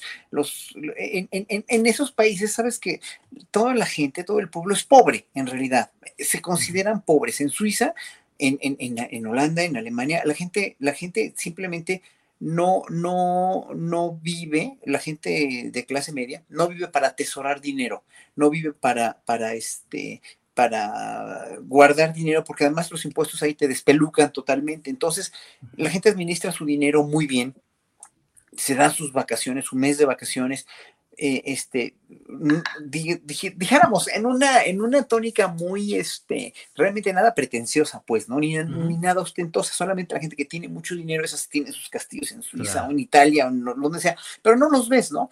La clase media simplemente se va de campamento, se, se alquila una, una de estas caravans que les dicen allá, una, una de estas, este, pues, eh, eh, este, remolques de los en, en, su coche y se van así padrísimo de día de campo o de semana de campo, etcétera, etcétera, o se van a la playa y ya, ¿no? Eh, es como más, eh, en realidad, la, una vida de clase media así sin deudas y sin pretensiones es mucho más tranquilo, es mucho más tranquila porque vives muy bien y no necesitas realmente ostentar, ¿no? Una de las grandes enfermedades del dinero es la ostentación. Claro, Horacio, em, ¿alguna vez tuviste la tentación de volverte gerente de piso, ejecutivo de cuenta, trabajador con su saco y su corbata. ¿Alguna vez? Nunca en la vida, no. Eso es lo más alejado que existe de mis ideales. Totalmente. Eso y, Gerente ser... Franco, favor de presentarse a Caja 4. Caja 4, gerente Franco. Imagínate, no, no para nada, igual que Fernando, ¿no? Que por ahí te manda a decir, Salvo Moltalbano aquí en el chat, dígale a mi querido pollito que esas etiquetas tan horribles de godinismo son eso, horribles. No me hice en mayor ni menor medida el dinero. Es buen siervo, pero muy mal amo, decía Alexander Dumas. perdón, perdón, este, lo dije de cariño, la verdad. Julio, pero puedo decir una cosa respecto al dinero que me parece muy interesante, que es una idea que hoy ya ni me acuerdo dónde, que es que el dinero es un buen acuerdo. Es decir, el dinero es, tú y yo acordamos que por este programa tú me pagas 100 mil pesos por programa, ¿no? Ya lo acordamos. tú lo no, no, broma, amigos, perdón la broma. No, pero el dinero, lo, padre del dinero es cuando tú lo manejas y él no te maneja a ti. Cuando el dinero te maneja a ti. Es, un acuerdo social y eso es muy bonito. Es decir, esta tasa, ¿no? Acordamos todo mundo que cuesta 30 pesos o lo que sea. Y es muy bonito que socialmente tengamos un acuerdo. El problema es cuando el dinero dejó de ser eso, un acuerdo, y se convirtió en un objeto en sí mismo de acumulación, de exhibición y de, ¿cómo se llama? De, eh, de castas, de clases sociales, etcétera, que es horrible. Pero en principio, el dinero y los bancos son un acuerdo. ¿En qué, ¿En qué momento, Julio, dejamos que se convirtieran en otra cosa? Pues es la historia de nuestro presente y es la historia de lo que estamos hoy viviendo, esa acumulación de dinero, el manejo financiero, el manejo bancario. Fernando Rivera Calderón, ¿qué opinas del caso Banamex y particularmente de la propuesta que el propio presidente de México apoya de una mexicanización? Los capitales, sobre todo en esos ámbitos bancarios y financieros, ¿tienen nacionalidad, tienen patria o da lo mismo que sean mexicanos o extranjeros? ¿Nos ayuda que Slim que Salinas Pliego, que Carlos Hank, Garza Calderón, eh, sean mexicanos o en el fondo, en el fondo, pues no sé, ¿qué opinas, Fernando? No, yo creo que el dinero eh, en realidad no tiene patria. Yo diría que de hecho fue el primer objeto o el primer acuerdo humano que nos permitió lo que hoy llamamos globalización, es decir, eh, fue un acuerdo que trascendió eh, las fronteras y que, bueno, pues ahora podemos ir a otro país y cambiar nuestras monedas por otras y hacer intercambios comerciales. ¿Se fue? no, no, no, perdón, perdón, no, no, adelante, adelante, perdón. Ah, bueno, entonces creo que de algún modo, gracias al dinero, es que, es que nos hemos vuelto sociedades abiertas en términos económicos, eh, que nos hemos vuelto eh, globales. El, el, dinero es lo que realmente tiene esa vocación eh, totalmente antipatriótica y, que es una, eh, de algún modo ha permitido también que se abran las fronteras en otros sentidos. El dinero abre las puertas, abre los caminos, como el famoso jabón que venden en el mercado de Sonora, pero eh, permite que a través del dinero fluya la cultura, la, vida, el arte y el narco y las armas y muchas cosas que componen pues nuestro, nuestro ecosistema cultural. El, tema de, Banamex y Citibank, pues me recuerda mucho, a mí me tocó vivir de niño este momento épico en, cuando nos gobernaba otro López, el, el señor López Portillo, que en una especie de acto de heroísmo patriótico nacionalizó la banca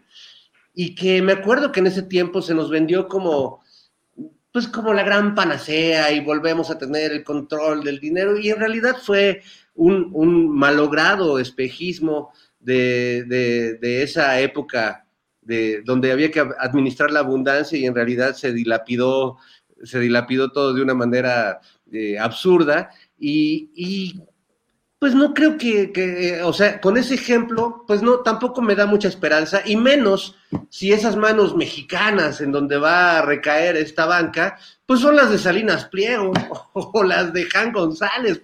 Eh, híjole, no quisiera ser malinchista, pero pues creo que podría haber mejores manos fuera de... E, es como si, si, uno está haciendo la alineación de un equipo de las Chivas del Guadalajara y de repente te das cuenta que todos los jugadores son este, malísimos y tienes que recurrir a un jugador extranjero, ¿no? Ahora, el fútbol me parece que es otro terreno donde, donde sí creo que el, la, la, empatía con, con la región, con el lugar, pues es determinante. En los bancos, ¿no? Nadie dice, ay, este billete de 50 me recuerda mi, mi, pueblito donde nací. No, ni siquiera los morelenses lo piensan. Ay, perdón. Así es, así es. Gracias, Fernando. Eh, Horacio, Horacio, ¿qué, eh, ¿qué opinas sobre este tema de Banamex, de la adquisición por mexicanos? Y finalmente, ¿qué ganamos o perdemos los mexicanos con uno o con otro dueño de esas instituciones bancarias, Horacio. Mira, lo que más me duele de Banamex es que se va a vender su colección maravillosa y el Palacio de Iturbide. Eso es lo que más me duele. Nada más. Todo lo, todo lo demás me da igual. Me tiene sin cuidado quien lo tenga, que lo administren bien, que, no, que, que, que, que, paguen sus impuestos. Si lo va a comprar Han Ron o Han González o como se llame, pues es, el hijo de Han Ron, ¿no? Digo, de Han González, Han Ron, ¿no? O, quién, el, actual es nieto que tiene el mismo ah, nombre, Carlos Han González. Ah, ay, tú sabía. Igualito al ya, ya, ya, ya, bueno, pues que lo compre él o que lo compre Salinas Pliego, que lo compre quien lo pueda comprar y quien lo, quien lo vaya a enaltecer y quien, quien vaya a ser un mejor banco, porque híjole, Banamex siempre ha dejado mucho que desear como banco, ¿no? Yo, yo le huyo a Banamex, pero este, yo la verdad prefiero otros bancos, pero, pero, pero, que lo enaltezcan, que, que, que lo, que lo, que, que de veras hagan una banca con un servicio eh, eh, muy bueno, ¿no? Como, como tienen otros bancos también, y como Banamex también tiene su, tiene su, también tiene sus, virtudes, ¿no? Pero que paguen impuestos, nada más, que paguen impuestos y que, y que, y que no, y, nada más, o sea, porque no pagar impuestos es robar, es transar al, pueblo. Entonces, nada más es eso. Y que, y que la colección, que la, el que la compre, pues que la, que la, que, que la, que la siga manteniendo bien. Eso es lo único que me duele, la verdad. Gracias, Horacio. Ana Francis, desde aquella niñita que hacía fila para llenar las fichas de depósito y de retiro hasta tu experiencia actual, ¿crees que el servicio bancario mexicano o, en México, sea propiedad de extranjeras o, mexicanas, las manos que lo, que lo administran, presta un buen servicio para el pueblo? ¿Crees que... Un servicio fatal y caro. En todos Malo y caro desde hace mucho. Fatal, fatal fatal, con grandes ganancias para los eh, empresarios, para los dueños, para los capitalistas, con un gran regreso de dinero. Perdón, Ana Francis. Sí, me parece que los bancos en México son muy malos, que prestan un pésimo servicio, pues, ¿no? Que las comisiones son muy caras, que lo que te cobran por un retiro, por no sé qué, por la tarjeta de crédito, etcétera, etcétera, los intereses son absolutamente bestiales, improcedentes, son francamente caros. Y detallitos como el que sigue, por ejemplo, a una muy buena amiga, el primero de diciembre del, el, no, el 30, el 30 de noviembre del 2018, eh, le hicieron este asunto de tenemos secuestrada a tu mamá y a la mamá le hablaron para decirle tenemos secuestrada a tu hija, ya saben, este, este típico eh, asalto telefónico y, las trajeron a las dos dando vueltas para retirar dinero y depositarlo a una cuenta y tal. Y no es posible que los bancos no tengan un protocolo en donde tú le puedas este, decir, eh, me están obligando a depositar a esta cuenta, eh, hagan algo, ¿me explico? Eh, cuando ha sido tan recurrente esto, y tú vas al banco, porque mi amiga fue al banco dos o tres días después de decirles, oigan, y no, no pueden hacer nada, no hacen nada, no sé qué, les importa tres kilos de maciza. Eh, los intereses me parecen, o sea, los intereses de los créditos bancarios y de pronto eh, comparas los intereses con otros bancos de otros países, que es un poco como funciona el sistema financiero mundial, es decir, una de las broncas de la deuda en el mundo es que pagan más los países más pobres, ¿no? Es decir, absurdamente los países más pobres con deuda pagan más intereses que los países ricos con deuda, bajo esta premisa de que como no sé si el país pobre va a pagar, entonces sus intereses son altísimos. Y es una barrabasada, lo que literal barrabasada, es decir, es un robo en despoblado, lo que pagamos de intereses como países y lo que pagamos de intereses los usuarios, eh, o sea, el, interés, por ejemplo, que se paga por una deuda de tarjeta de crédito es infame y bestial. Una de las educaciones de mi, de mi señora madre al respecto es nunca le debas a una tarjeta de crédito. Pero, en fin, no. Pero por eso, perdón, puedo decir algo, por eso, por eso BBVA, por eso este Citibank, por eso muchos de los bancos extranjeros estaban aquí felices, por eso pues esos intereses no los pagan en España, no los pagan en Estados Unidos, nunca. O sea, aquí nos ven la cara, siempre nos han visto la cara los bancos.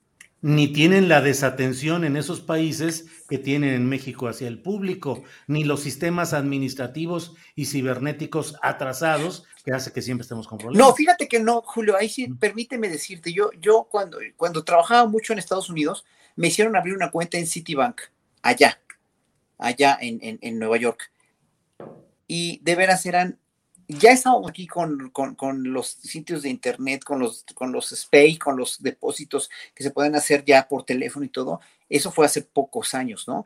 Pero allá no se puede hacer nada. Es tan burocrático y tan tardado, es mucho más tardado que aquí, ¿eh? la verdad. Eso sí hay que reconocerle a los bancos mexicanos. Hay bancos como Bancomer que sí prestan un buen servicio dentro de sus aplicaciones y todo, porque en Estados Unidos no se pueden imaginar el rollo que es hacer un depósito de un banco a otro. Es imposible, en verdad. ¿eh? Bien, gracias Horacio. Fernando Rivera, dinero, cochino dinero, pero ve nada más el argüende que hay en el INE a propósito de la revocación de mandato. ¿Cómo ves el, lo más reciente de este litigio eh, INE, eh, Hacienda, Gobierno Federal, que dice que no hay más dinero para el revocatorio. Fernando Rivera.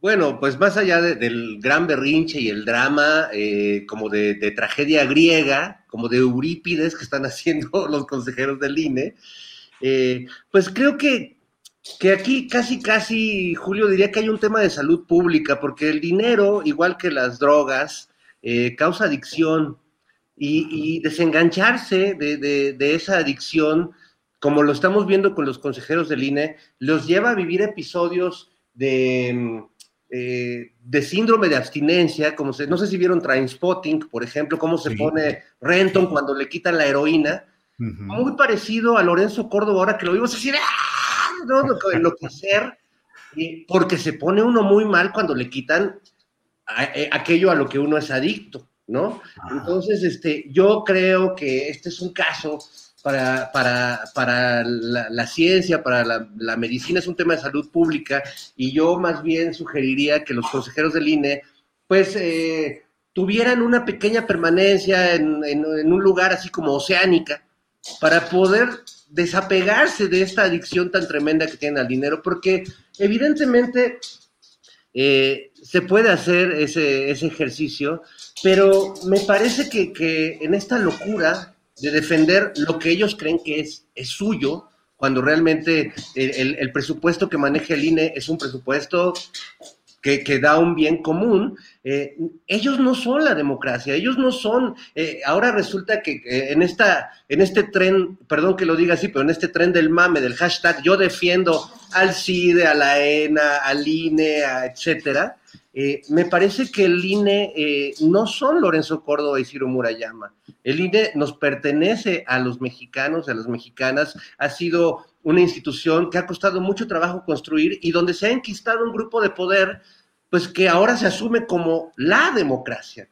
Mm, perdón, o sea, ahí sí separemos el agua y el aceite y, y creo que hay que, hay que darle su justa dimensión y no ponernos a rasgarnos las vestiduras, que es el deporte favorito de la oposición en estos tiempos, diciendo que lo que está en riesgo es la democracia, cuando en realidad lo que está en riesgo son los privilegios de un pequeño grupúsculo o grupete de, políticos este, que se sienten hechos a mano y que son como los científicos del porfiriato, ¿no? Gracias, Fernando. Eh, Horacio Franco, mmm, ya pasó un Santa Claus y los Reyes Magos, pero si tuvieras que poner una cartita en materia electoral, ahora que se está hablando de que viene una reforma electoral, tal vez después de las elecciones estatales eh, en seis estados que serán este año, que después de eso podría enviarse ya una propuesta de reforma electoral. Eh, si hubiera cartita a Santa Claus o a los, a los Reyes Magos, ¿cómo te gustaría a ti que fueran las elecciones en México? ¿Qué quitarías? ¿Qué pondrías en el INE en cuestión de financiamiento de partidos, candidatos independientes? ¿Qué te gustaría, Horacio? No, a mí me gustaría nada más que la palabra autonomía no se confunda con licencia para transar y para gastar y para derrochar el presupuesto de, de, de nosotros los mexicanos que los mantenemos. O sea, es que estos no son, tú decías, Fernando, que, que son políticos pues se malasumen como políticos. Tienen que ser consejeros, no políticos, no, no políticos de oposición, como ya son Murayama y, Lorenzo Córdoba. O sea, eh, en verdad, o sea, de veras que eh, ya, ya, ya, por ejemplo, estas declaraciones de Murayama de decir que, que la, las dádivas, ¿no? La dádiva de, de, las vacunas, ¿no? O sea, imagínate, o sea, eh, poner todas estas, estas cosas que finalmente el gobierno, con, lo, con, la, con la exposición que hicieron ayer, que estaba muy clara, eh, que estaba muy respetuosa, que estaba muy, muy concisa y muy realista, ¿no? Y no creo que vayan a, lanzar mentiras ni nada, ¿no?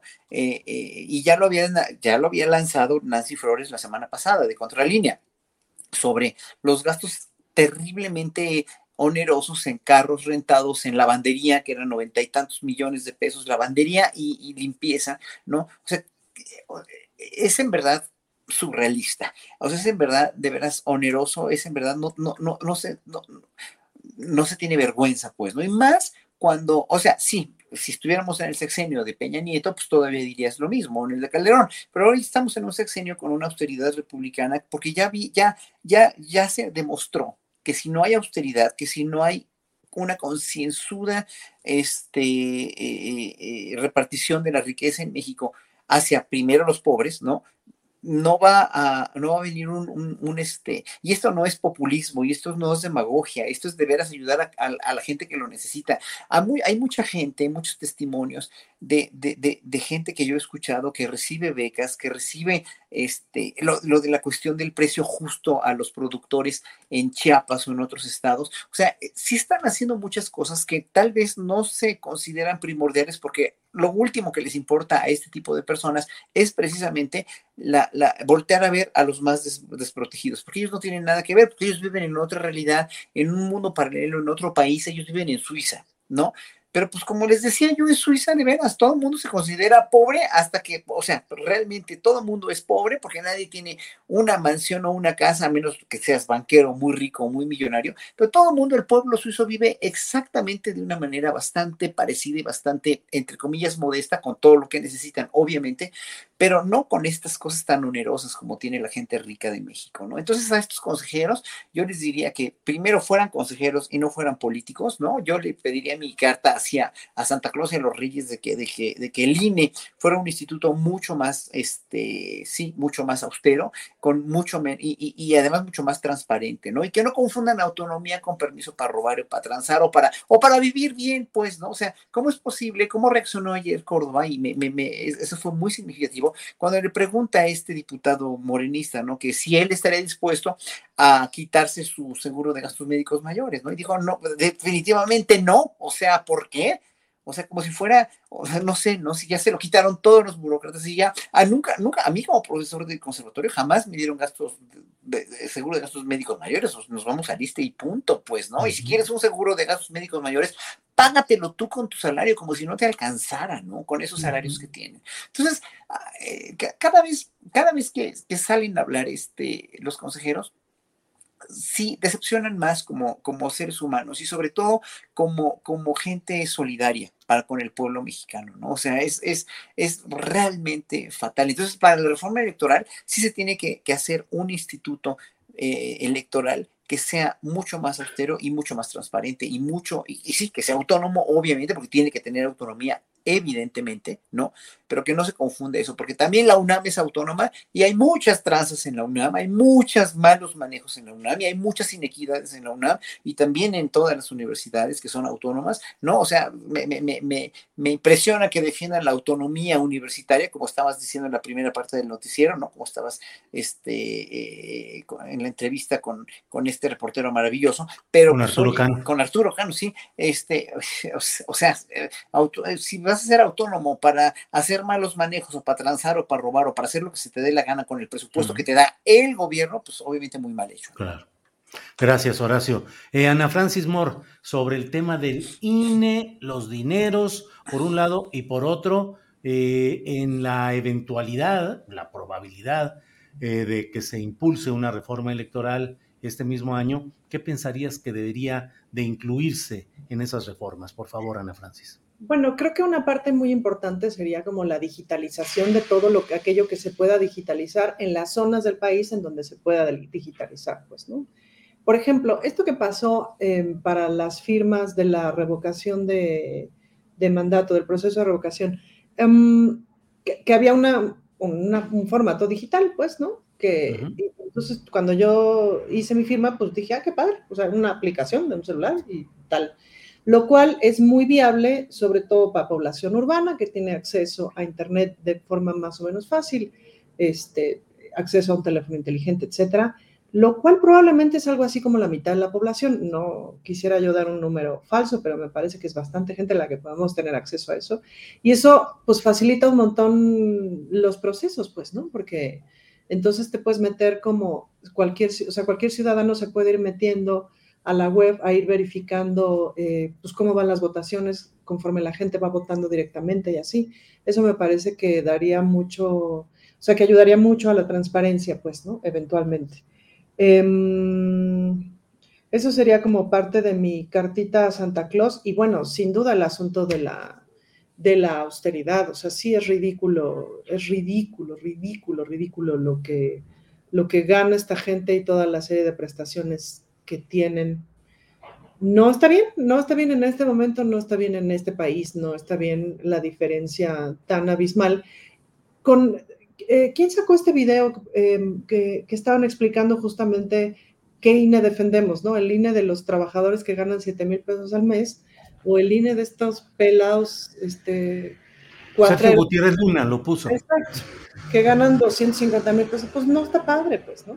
Y su aguinaldote de 500 mil pesos, pues no está padre, no corresponde a la realidad mexicana. Entonces creo que esas serían mis dos peticiones.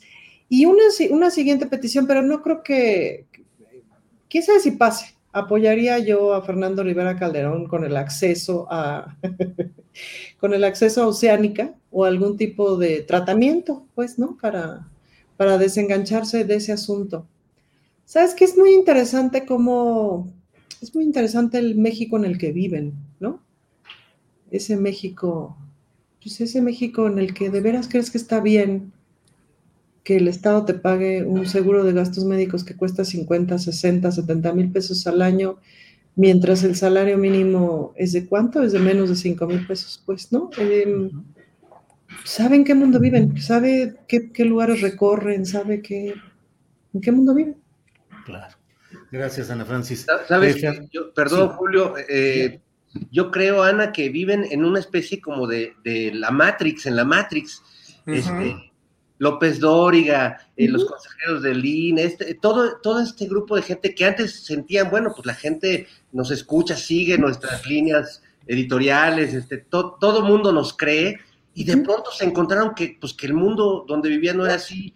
Y de repente, ya ves que en la Matrix les conectan una madre acá en, eh, atrás. Este, por ejemplo, ayer o antier le pasó a David Páramo, se le desconectó la Matrix y de repente entró en un proceso de, de chairificación tremendo que Ciro se, se super sacó de onda y así como, ¿eres tú, David? Este, regresa en ti. Regresa. No sabemos si va a regresar David o si no, podemos considerarlo un milagro más de la 4 bueno, luego de esta... Fernando, te toca el turno y te quiero preguntar, bueno, es que déjame pasar así rápidamente y luego regreso con una pregunta para ti. Horacio, ¿cuántas voces tenemos en estos momentos tan complicados de la vida política que una de dos o son furibundamente eh, proclives al cambio impulsado por la 4T, casi revolucionarios, casi guerrilleros, cuando a lo mejor sus antecedentes y su historia era todo lo contrario? ¿Y cómo va cambiando a veces esta modificación? ¿Qué debe hacer un movimiento político como la 4T frente a modificaciones de quienes antes estaban radicalmente en otro aspecto y en otra tesitura y de pronto se convierten en héroes casi que se envuelven en la bandera de la 4T y se avientan ahí. ¿Es oportunismo? ¿Es una forma que finalmente puede dar, hacerle más daño al movimiento? Mira, el concepto de poder no ha cambiado en México, ¿no? O sea, no ha cambiado, no, y no va a cambiar en mucho tiempo, porque el poder estaba totalmente asido así, eh, está estaba totalmente agarrado de, de los mismos preceptos de, del porfirismo o de después del porfirismo, de una, de una, este, de, el poder que te da el dinero y el dinero que te da el poder y aparte el poder sobre los demás para poder robar, para poder transar, para poder hacer corrupción, ¿no? Para cochupo o tranza o lo que sea, ¿no? Y con eso no es que estén nuestros genes, es que así nos educaron, es que así nos, el, palancazo, por ejemplo, ¿no? El, el, eh, toda la, cuestión de las palancas, toda la cuestión de la, la misma sociedad de castas de closet que vivimos en México, yo siempre he dicho que es una sociedad de castas como en la India, nada más que eh, no nos atrevemos a decirlo porque, porque no es políticamente correcto, pero es una sociedad de castas. Entonces, cada quien defiende sus intereses, cada quien habla cómo le va en la feria y cada quien ve para sí y ve, ve la, la, cuestión del poder como un oportunismo político para poder tener hueso, para poder tener un cargo, que no está mal tener un cargo, que no está mal que luches para tener un cargo o que es, asciendas en un escalafón, pero que lo ganes honestamente, ¿no? Que no lo ganes por ser, por ser pariente de alguien. Bueno, antes sí era así, hoy por hoy eso Andrés Manuel lo está tratando de cambiar, pero, pero no es la regla general. O sea, Andrés Manuel es una excepción.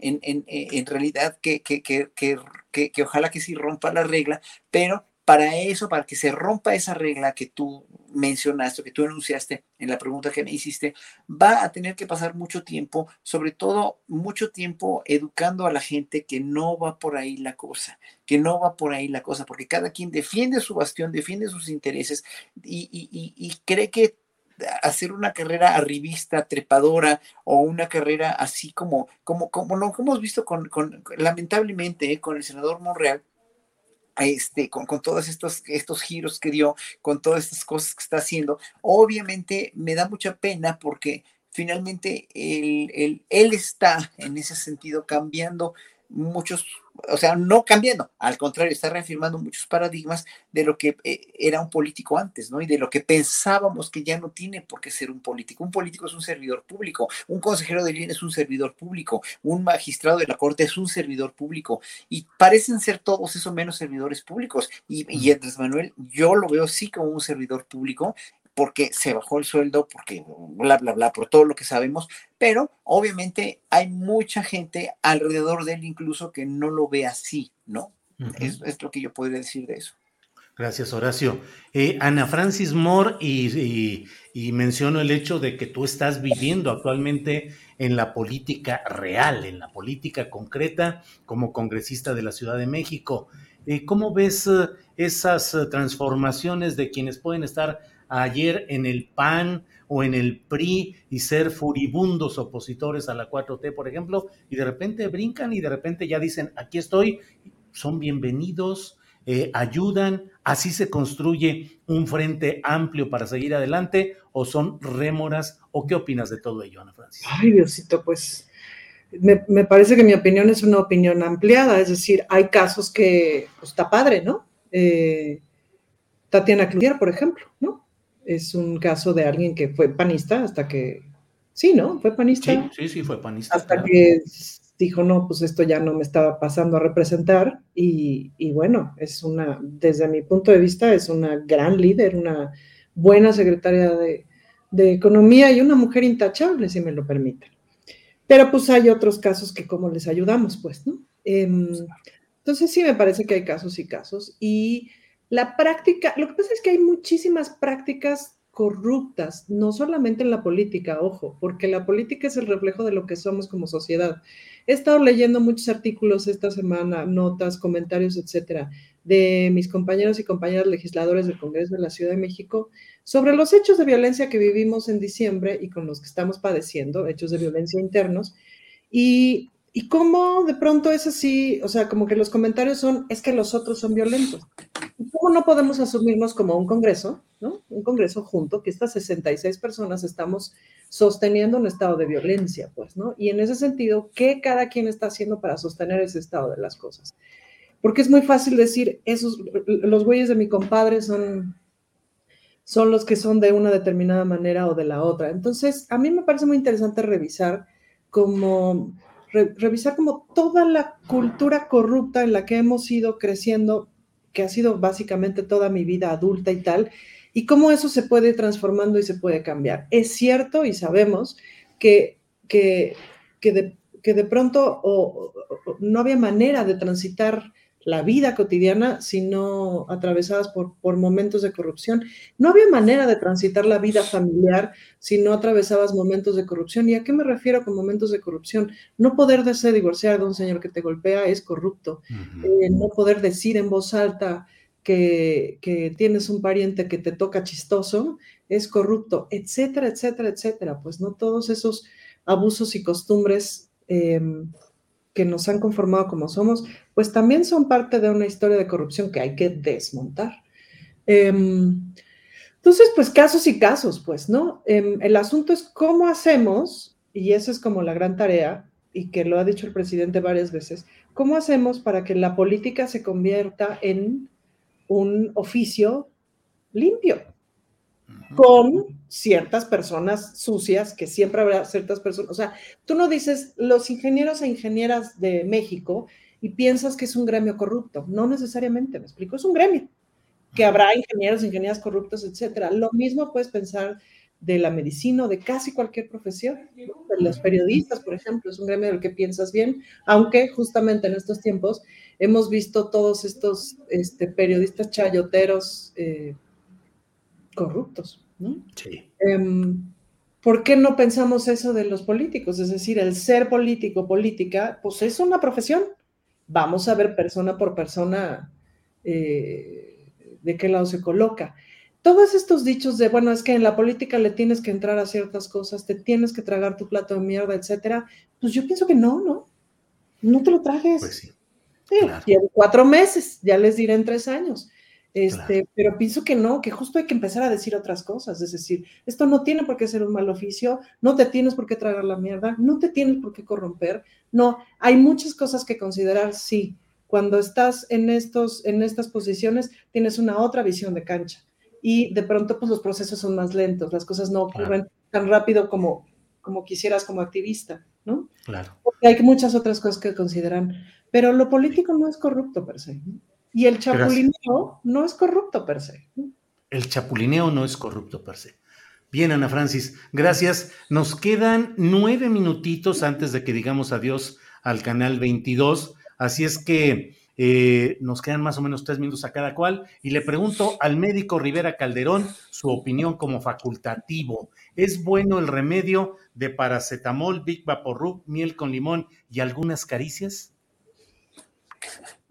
Tu micrófono. Las caricias siempre serán un remedio para todo. Eh, yo cada vez las valoro más porque cada vez las, las, es más difícil. Uh, tengo una sobrina maravillosa que, que, es la única que me apapacha en estos tiempos de manera este, desenfrenada, a quien le mando un saludo a, mi Alessandra hermosa, eh, pero siempre la caricia cura. Ahora que yo eh, estuve, que ya ven que Santa Claus me trajo un, un Omicron de regalo, eh, el, me, me, sorprendió que, que, el doctor justo me dijo que evitara tanto las vaporizaciones con, con vapores muy calientes como el Big Vapor Rub, que a mí mi mamá me, no, no solo me ponía, me ponía mucho porque yo de niño fui asmático y tenía, siempre tenía alergias y esto, y a mí me ponían, me echaban todo, pero en cantidades industriales, y la verdad es que no recuerdo que me haya ayudado mucho, pero ahora el, el médico que, que, me atendió eh, justo me dijo no Vaporub, y me sorprendió mucho que el doctor Alcocer y que ahora el presidente lo recomendaron, uh -huh. eh, y yo creo que ahí va, valdría la pena que se pusieran de acuerdo, porque parece una nimiedad, eh, y el, el Big Vaporub está demasiado integrado a nuestra cultura de salud. Sí así como cuando te enfermabas y te daban Sidral Mundet, que todavía no entiendo la razón científica, eh, pero, sí. pero, por alguna razón mi, mi, mamá me daba Sidral, hasta me lo entibiaba, ¿no? Sí, era como sí, Sidral calientito. El asunto es que era tibio, eso es lo que era horrible. Era, era como, como lo, lo, que llaman un tinto de verano, pero para enfermitos del, del pecho. Y, Así es. Y bueno, pues eh, eso, yo como, como nieto de un doctor, del doctor Fernando Rivera García, este, pues no, no les recomiendo precisamente el Vaporub, sí las caricias, las, incluso en situaciones extremas como yo que, que, vivo con Perucho y que Perucho no le he cortado las uñas y sus caricias a veces pueden ser un poco rudas, el, el, el autoacariciamiento eh, como forma de, de, autoconocimiento socrático, pero también de, de, de pasársela bonito uno. Y, y no, no ser cochino, no solo hablo de ese autoacariciamiento, también de, nada más hacerse, hacerse así tantito. Bueno, muy bien, ya entramos en terrenos. Yo creo que hasta aquí llegamos con el programa. Gracias. Gracias. Horacio, nos quedan pocos minutitos, un par de minutos sobre este tema. Eh, Big Vaporub, eh, caricias.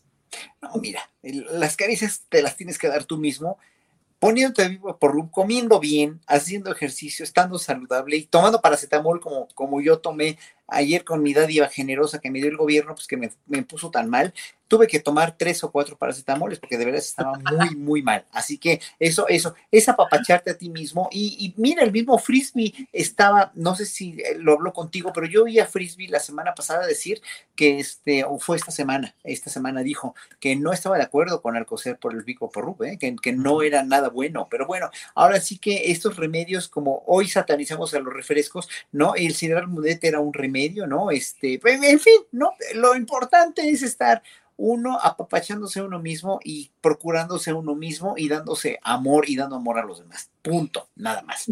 Autoacariciamiento, como propone eh, eufemísticamente Fernando Rivera. Es muy eufemista, pero es muy cierto.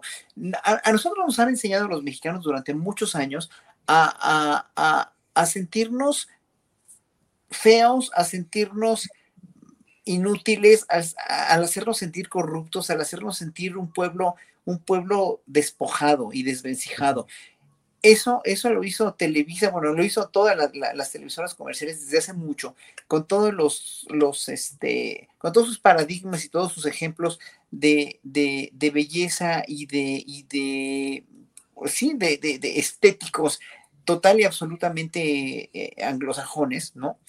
Y en un momento dado nos hicieron sentir mal, nos hicieron realmente sentir perdedores desde hace muchos claro, años, ¿no? Claro. Y, y, gracias a eso no estamos conscientes de que somos una, somos gente como todos, como, como, toda, como toda la gente del mundo y que tenemos que tener atención y cariño claro. a nosotros mismos, ¿no? Nos enseñaron a sí. chatarrizar nuestra comida, nuestros espectáculos, nuestra cultura, sí. todo. Y finalmente, hoy por hoy, con este cambio de gobierno, estamos aprendiendo a comer un poco mejor, estamos aprendiendo a, a, a, a querernos a nosotros mismos y considerarnos claro. como un pueblo mucho más valioso. Claro.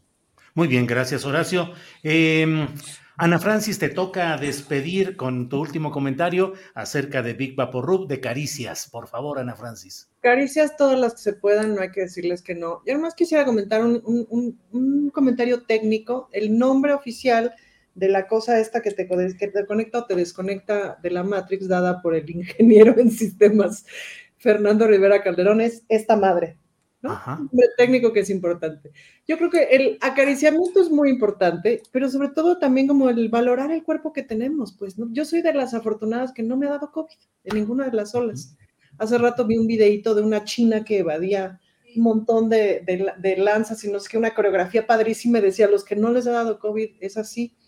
Y hace un par de días que estaba yo haciendo yoga, porque me cuesta mucho trabajo hacer yoga y por eso lo hago, pues estaba viendo una compañera que tengo al lado, que es de estas que les llega la pata hasta acá y se pueden rascar la oreja sin bronca, y de pronto me dio un ataque de risa, como de decir, bueno, obviamente hay cosas que nunca voy a poder hacer, que nunca pude haber hecho con, este, con esta genética, con este cuerpo, pero mi cuerpo es un gran cuerpo, es un cuerpo sano, que me ha acompañado, que me ha llevado, que me ha dado grandes placeres eh, de muchas formas. Y eso es muy hermoso, pues, ¿no? Y eso lo agradezco mucho. Y claro, me dio este ataque de risa, de llanto, de agradecimiento de que estoy sana, de que estoy bien y de que, de que ya casi voy a cumplir 50 años y creo que eso es, o sea, eso para mí fue como una gran caricia de mí para mí, no como las cochinadas que dice, ya sabes quién. Em, y pues eso me parece que es muy disfrutable. Claro que las caricias, claro que el paracetamol, y sí, bueno, sobre el Big Vaporub hay opiniones. Yo no lo uso porque me resulta muy em, agresivo para, para, las vías respiratorias, em, pero sin duda que el, pues que el tratarse bien, ¿no? El tratarse bien, el tratarnos bien. Bien, pues eh, estamos eh, así con precisión casi eh, exacta, cerrando esta transmisión. Es la mesa del más allá con Ana Francis Moore, con Fernando Rivera y con Horacio Franco en este viernes 14 de enero. Y les decimos a todos quienes nos han acompañado en esta transmisión en el canal 22, gracias, gracias, muchas gracias. Nos vemos el próximo viernes. Gracias y hasta luego. Bien, bien, pues seguimos nosotros aquí en nuestra transmisión en el canal de YouTube y en Facebook también. Y bueno, pues llega la gustada seccioncita de los postrecitos. Lo que quieran agregar, por favor, Fernando Rivera Calderón.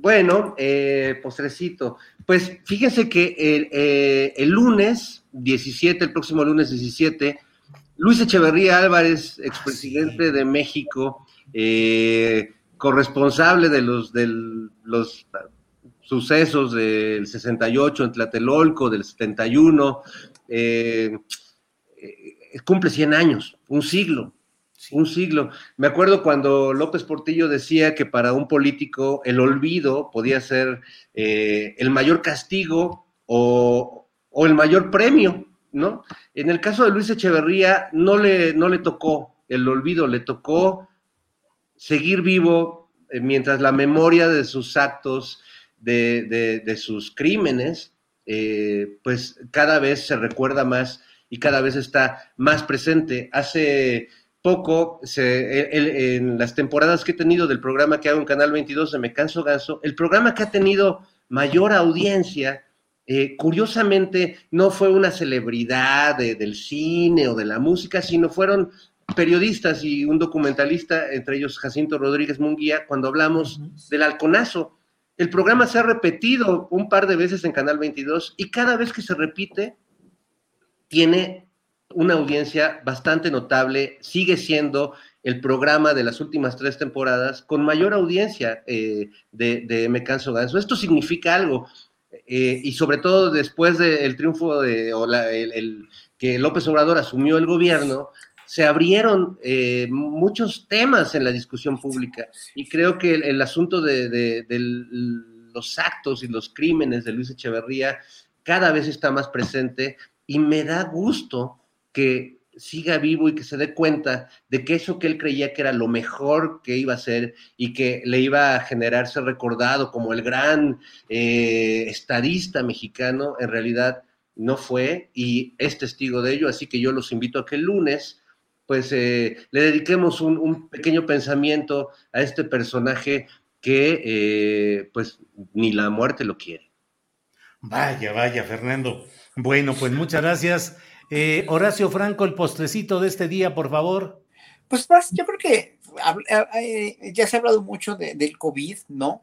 Ya se ha hablado mucho del Omicron, pero yo creo que nos vamos a tener que ir acostumbrando a que esto ya, eh, ya con el Omicron, ya con la variante, ya con las vacunas, esto va a permanecer y va a ser como una gripa, ¿no? Ahora sí que va a ser como una gripa. Ya nadie ya no hay una tasa de muertes, de mortandad, de letalidad tan grande y vamos a, vamos a, este, a como que a tener que aprender a vivir con esto, ¿no? Y vamos a tener que aprender a vivir con esto y vamos a tener que aprender a vivir a distancia en muchas cosas, en otras no, desgraciadamente no se puede, no podemos, ¿no? Pero, por ejemplo, curiosamente, en todos de mis alumnos del conservatorio, que varios participaron en varios eventos en diciembre y fue un contagiadero, había un evento que se llamaba Navidalia, que estaba ahí en Santa Fe, que era una orquesta y un grupo de cantantes de 34 de los cuales se infectaron con COVID-17, la mitad, ¿no? O un poquito más de la mitad, porque creo que después acabaron otros más infectados con COVID. Y bueno, el riesgo de hacer actividades para, para la cuestión de, del COVID, el riesgo de hacer actividades como cantar. Cantar es muy peligroso porque obviamente estás, este, estás eh, exhalando, estás salpicando con, con, con, este, con aire, con, con partículas al de enfrente o al de junto, cuando estás cantando, obviamente es un enorme contagiadero, ¿no? los deportes también, ¿no? Los gimnasios también. Entonces vamos a tener que aprender la gente que hacemos este tipo de, de, espectáculos o que vamos a entrenar en un gimnasio también, pues vamos a tener que aprender con ello, ¿no? Con todo el, el, las nuevas, las nuevas normalidades que ya no son nuevas, ¿no? Ya son normalidades de hace dos años y que pues vamos a tener que aprender con ello y que ya obviamente ya nos va a dar COVID, ya no nos vamos a morir porque estamos vacunados, a menos que de veras tengas una salud muy mala, ¿no? O tengas una comorbilidad, pero finalmente ahora sí que esto ya llegó para quedarse, como 620, la música que llegó para quedarse, y ya, no hay de otra, no hay de otra y vamos a tener que aprender a vivir con ello. Y las clases se tienen que eh, otra vez que restablecer y toda la cuestión social se tiene que restablecer, pero con cuidado simplemente y con las vacunas y con las medicinas que ya van a, espero que ya lleguen para la gente que tenga más probabilidades de tener una comorbilidad y de poderse poner muy mal, ¿no? Yo creo que el sistema mexicano no se va a, no se va a, este, a, sobresaturar, ¿no? El sistema de salud mexicano no se va a colapsar otra vez como, como se pudo haber colapsado, se colapsó en febrero pasado, pero eh, evidentemente pues, siempre hay que tener muy en cuenta que nos tenemos que cuidar. Bien, gracias Horacio. Ana Francis Moore, para cerrar esta mesa del más allá, por favor tu intervención final, tu postrecito de este día. Pues yo me quedo con esta frase que dice Fernando de eh, Luis Echeverría, que ni la muerte lo quiere, que qué rudo, pues, ¿no? Qué ruda frase esta. Y, me clavé pensando, porque ves que este año ya empecé clavada, Julio, me clavé pensando que en, una de mis cenas, eh, en mi cena de, Navidad con mis hermanas, pues sí, hay un tema que es, que es clavado de la familia, que es el asunto de la longevidad de cómo esta generación y con los avances médicos, tecnológicos, etcétera, hemos logrado estas longevidades y que surge la pregunta de la longevidad para qué si no hay condiciones para vivirla con dignidad, para vivirla en buenas, de buena manera, etcétera, o solo hay condiciones para un grupo muy reducido de la población, etcétera. Y un dato que me resultó muy interesante es que las siguientes generaciones están reduciendo el asunto de la, posibilidad de la longevidad dada la mala alimentación y las malas condiciones en las que están creciendo. Em, estoy hablando de la gente nacida en los 2000, pues, ¿no? Em, y de esas otras pandemias como la diabetes, como la obesidad eh, y todas las comorbilidades relacionadas también al asunto de la resistencia a la insulina, que es una condición que tiene, por lo menos en México, la mitad de la población y que es bastante grave. Em, en términos de, vida y de longevidad, pues, ¿no? Y lo relaciono con esto que dice Horacio de, bueno, vamos a tener que vivir con el COVID, sin duda, se va a ir convirtiendo en, una gripe, pero vamos a tener que vivir también con esta condición de salud que durante tantos años de neoliberalismo se instaló con la mala alimentación, con las malas condiciones para una parte muy grande de la población y esto qué va a significar en años futuros en términos de salud pública. Em, Y ya por último, y clavada en la textura, les quiero recomendar una serie que estoy viendo, que a lo mejor ya la vieron porque creo que ya tiene tiempo, la de El cuento de la criada, que plantea un mundo distópico a partir de un asunto de infertilidad humana. Híjole, que es una cosa que viene de una novela, ¿no? Yo no leí la novela, estoy viendo la serie. Ay, Diosito Santo. Si no la han visto, véanla. Y luego nos tomamos un café, porque está increíble. Me parece que el planteamiento y el cómo van resolviendo las circunstancias, el guion, etcétera, es así de, es como todos los, todas las em, pesadillas del patriarcado puestas en una sola serie y es brutal. Y además que es estéticamente muy bella, ¿no? Sí, sí, sí, sí, sí, coincido, sí. Efectivamente, muy impactante todo lo que es. Sí, perdón, Fernando. No, yo nada más este, quisiera hacer una aclaración porque estaba leyendo ahorita el chat y Héctor Lobo eh, dice que escuchó que, dijimos autocarizamiento con Big Bap Root. No lo hagan, por favor. no, no, no dijimos eso. A mí un amigo de la, a mí un amigo en la prepa, fíjate, y no se me ha olvidado, un amigo en la prepa me dijo que sí lo hacía, pero que había que echarle poquito porque si no, se sentía bien horrible. Nunca lo hice porque me dio cosita. Sería ardiente, de verdad. Todo muy ardiente. O tengan su Big y luego su pomada de la campana, ¿no? Para equilibrar. Esa, esa, la pomada de la campana. Así es, así es. Qué bueno que haces esa precisión para que evitemos accidentes caseros, Fernando. sí, por favor, no, no, no, ya no queremos. Ahora, esperemos que nadie se haya dado al autoacariciamiento antes de escuchar este aviso. Sí, sí, sí, sí. A lo mejor con las premuras alguien no esperó eh, las recomendaciones del médico Rivera. ¿Eh? Bien, pues Fernando Rivera Calderón, muchas gracias. Buenas tardes. Muchas gracias a todos. Hasta luego. Horacio, gracias y buenas tardes. Buenas tardes a todos. Un placer, como siempre. Ana Francis, gracias. Buenas tardes. Buenas tardes y un buen fin de semana de autoacariciamiento. Gracias, hasta luego. Gracias. Bien, pues ha sido la mesa del más allá de este viernes 14 de enero de 2022, pero tenemos toda la información relevante del día con mi compañera Adriana Buentello, a quien saludo nuevamente. Adriana, ya de regreso. Ya, Julio, ya para cerrar esta semana, pues tenemos algo de información.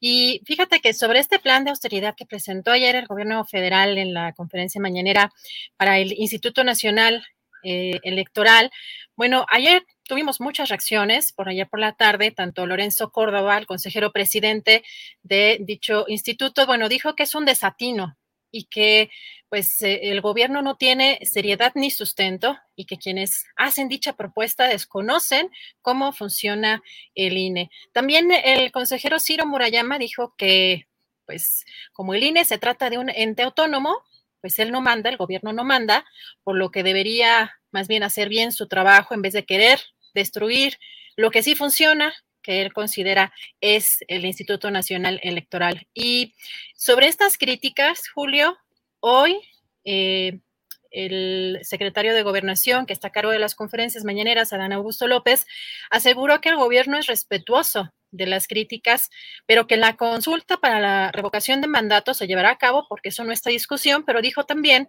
que no hay margen para dar más presupuesto al INE. Vamos a escuchar. Pues que somos respetuosos de la libertad que tiene el consejero presidente de manifestar lo que él crea conveniente. Elevamos esa propuesta, ese análisis, para que ellos pudiesen revisarlo y en todo caso aplicar las medidas de austeridad o los ajustes presupuestales que son los que permitirían casi 3 mil millones de pesos, eh, digamos, conformarían esa bolsa, dinero suficiente para llevar a cabo la revocación de mandato, que pues es una obligación constitucional que reconoció incluso el Tribunal Electoral del Poder Judicial de la Federación.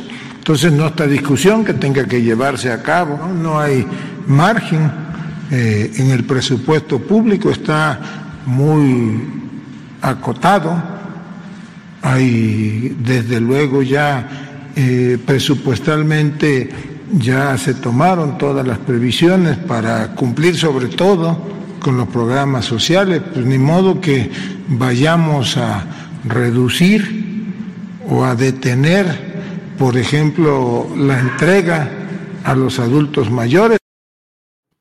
Bueno, Julio, y fíjate que por la mañana, a través de su cuenta de Twitter, Lorenzo Córdoba, el consejero presidente del INE, dio a conocer que coincidió con el secretario de Gobernación, Adán Augusto López Hernández, y también con la presidenta del Senado, Olga Sánchez Cordero, esto en su participación en la inauguración del quinceavo Seminario de Actualización Fiscal y Legislativa del Colegio Nacional de Notariado Mexicano. Ahí como vemos en pantalla, bueno, ahí estaban eh, pues sentados juntos eh, precisamente Julio eh, Lorenzo Córdoba y el secretario de Gobernación, y también eh, quien tuvo esta respuesta a esta, este tema de la propuesta que tienen de austeridad, del plan de austeridad para el INE, pues fue Mario Delgado, el presidente de Morena, pidió a los consejeros del INE aceptar la propuesta de austeridad del gobierno para cumplir con su labor constitucional de garantizar los, derechos políticos de las los mexicanos, eh, dejando atrás sus privilegios de una vez por todas. Esto lo puso a través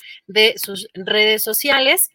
Y también en redes sociales vimos algo bastante particular, Julio, el, pues, el, comentario de Pablo Gómez, el titular de, el actual titular de la Unidad de Inteligencia Financiera, consideró que sería mejor que Banamex pasara a manos de personas que hoy no tienen banco, para evitar que crezca el oligopolio. incluso indicó que sería mejor un banco mixto, o sea, muchos em, capitalistas asociados y el Estado. Esto lo puso hoy hoy por la mañana. Y otra declaración eh, polémica también en la conferencia mañanera, bueno, si, sobre si está interesado en competir por la candidatura presidencial para el 2024, le preguntaron esto al secretario de Gobernación, Ana Augusto López, dijo que él no suda calenturas ajenas. Vamos a escuchar. Yo no sudo calenturas ajenas. Ya les comenté ayer que pues, yo tengo un compromiso con el señor presidente que me invitó a acompañarlo en esta tarea con todo lo que representa el señor presidente, con un movimiento de transformación del país y en eso enfocamos nuestros esfuerzos. Fíjate, Adriana, que es, es el estilo, como hemos hablado en otras ocasiones, el old fashion. Esa frase era una frase muy de la cultura política priista o de la política anterior. Se decía, eh, no hagas guardias que no te toquen ni sudes calenturas ajenas. Es decir, no te metas donde no te corresponda. Tú haz lo que te toca, no trates de eh, acelerar o de distorsionar un proceso que ya se lleva. Entonces, eh, eso se solía decir. No hagas guardias que no te toquen, es decir, no vayas y te metas según tú a cuidar y a vigilar lo que nadie te está pidiendo y tampoco sudes calenturas ajenas. ¿A quién le toca la bronca? Pues es aquel, el que sude su calentura y yo aquí estoy sin sudar calenturas ajenas. Es un old fashion, un, una moda ah, eh, antigua, un, un, estilo antiguo el que practica eh, el secretario de Gobernación, pero la verdad con mucho éxito, porque pues se maneja con mucha calma, con mucha tranquilidad, resbala las cosas, no está generando una gran polémica con sus uh, palabras y bueno, pues creo que ha dado una tregua en el estilo torrentoso del presidente eh, López Obrador, que es un torrente de, de información y de datos y de señalamientos, y Adán Augusto nos ha regalado un espacio, un, breve espacio de tranquilidad y de un estilo más sosegado. Claro, ya regresará el, el ímpetu del presidente López Obrador, que además, pues como bien sabemos, tiene un gran éxito de audiencia y de adhesión a sus palabras, a sus giros idiomáticos, a sus uh, juegos de palabras. Pero bueno, por lo pronto, ahí está Adán Augusto, Adriana aunque hoy se ve ya más enganchado, porque los primeros días o el primer día particularmente sí se notaba un poco más, eh, pues, eh, eh, digamos, rígido, ¿no? De por sí es bastante reservado y además, como dices, tiene otro tono. Y incluso, Julio, lo, que llamaba la atención es que quería cortar las mañaneras, ya no veía como la forma de, ya creo que ya, ya, este, ya me voy.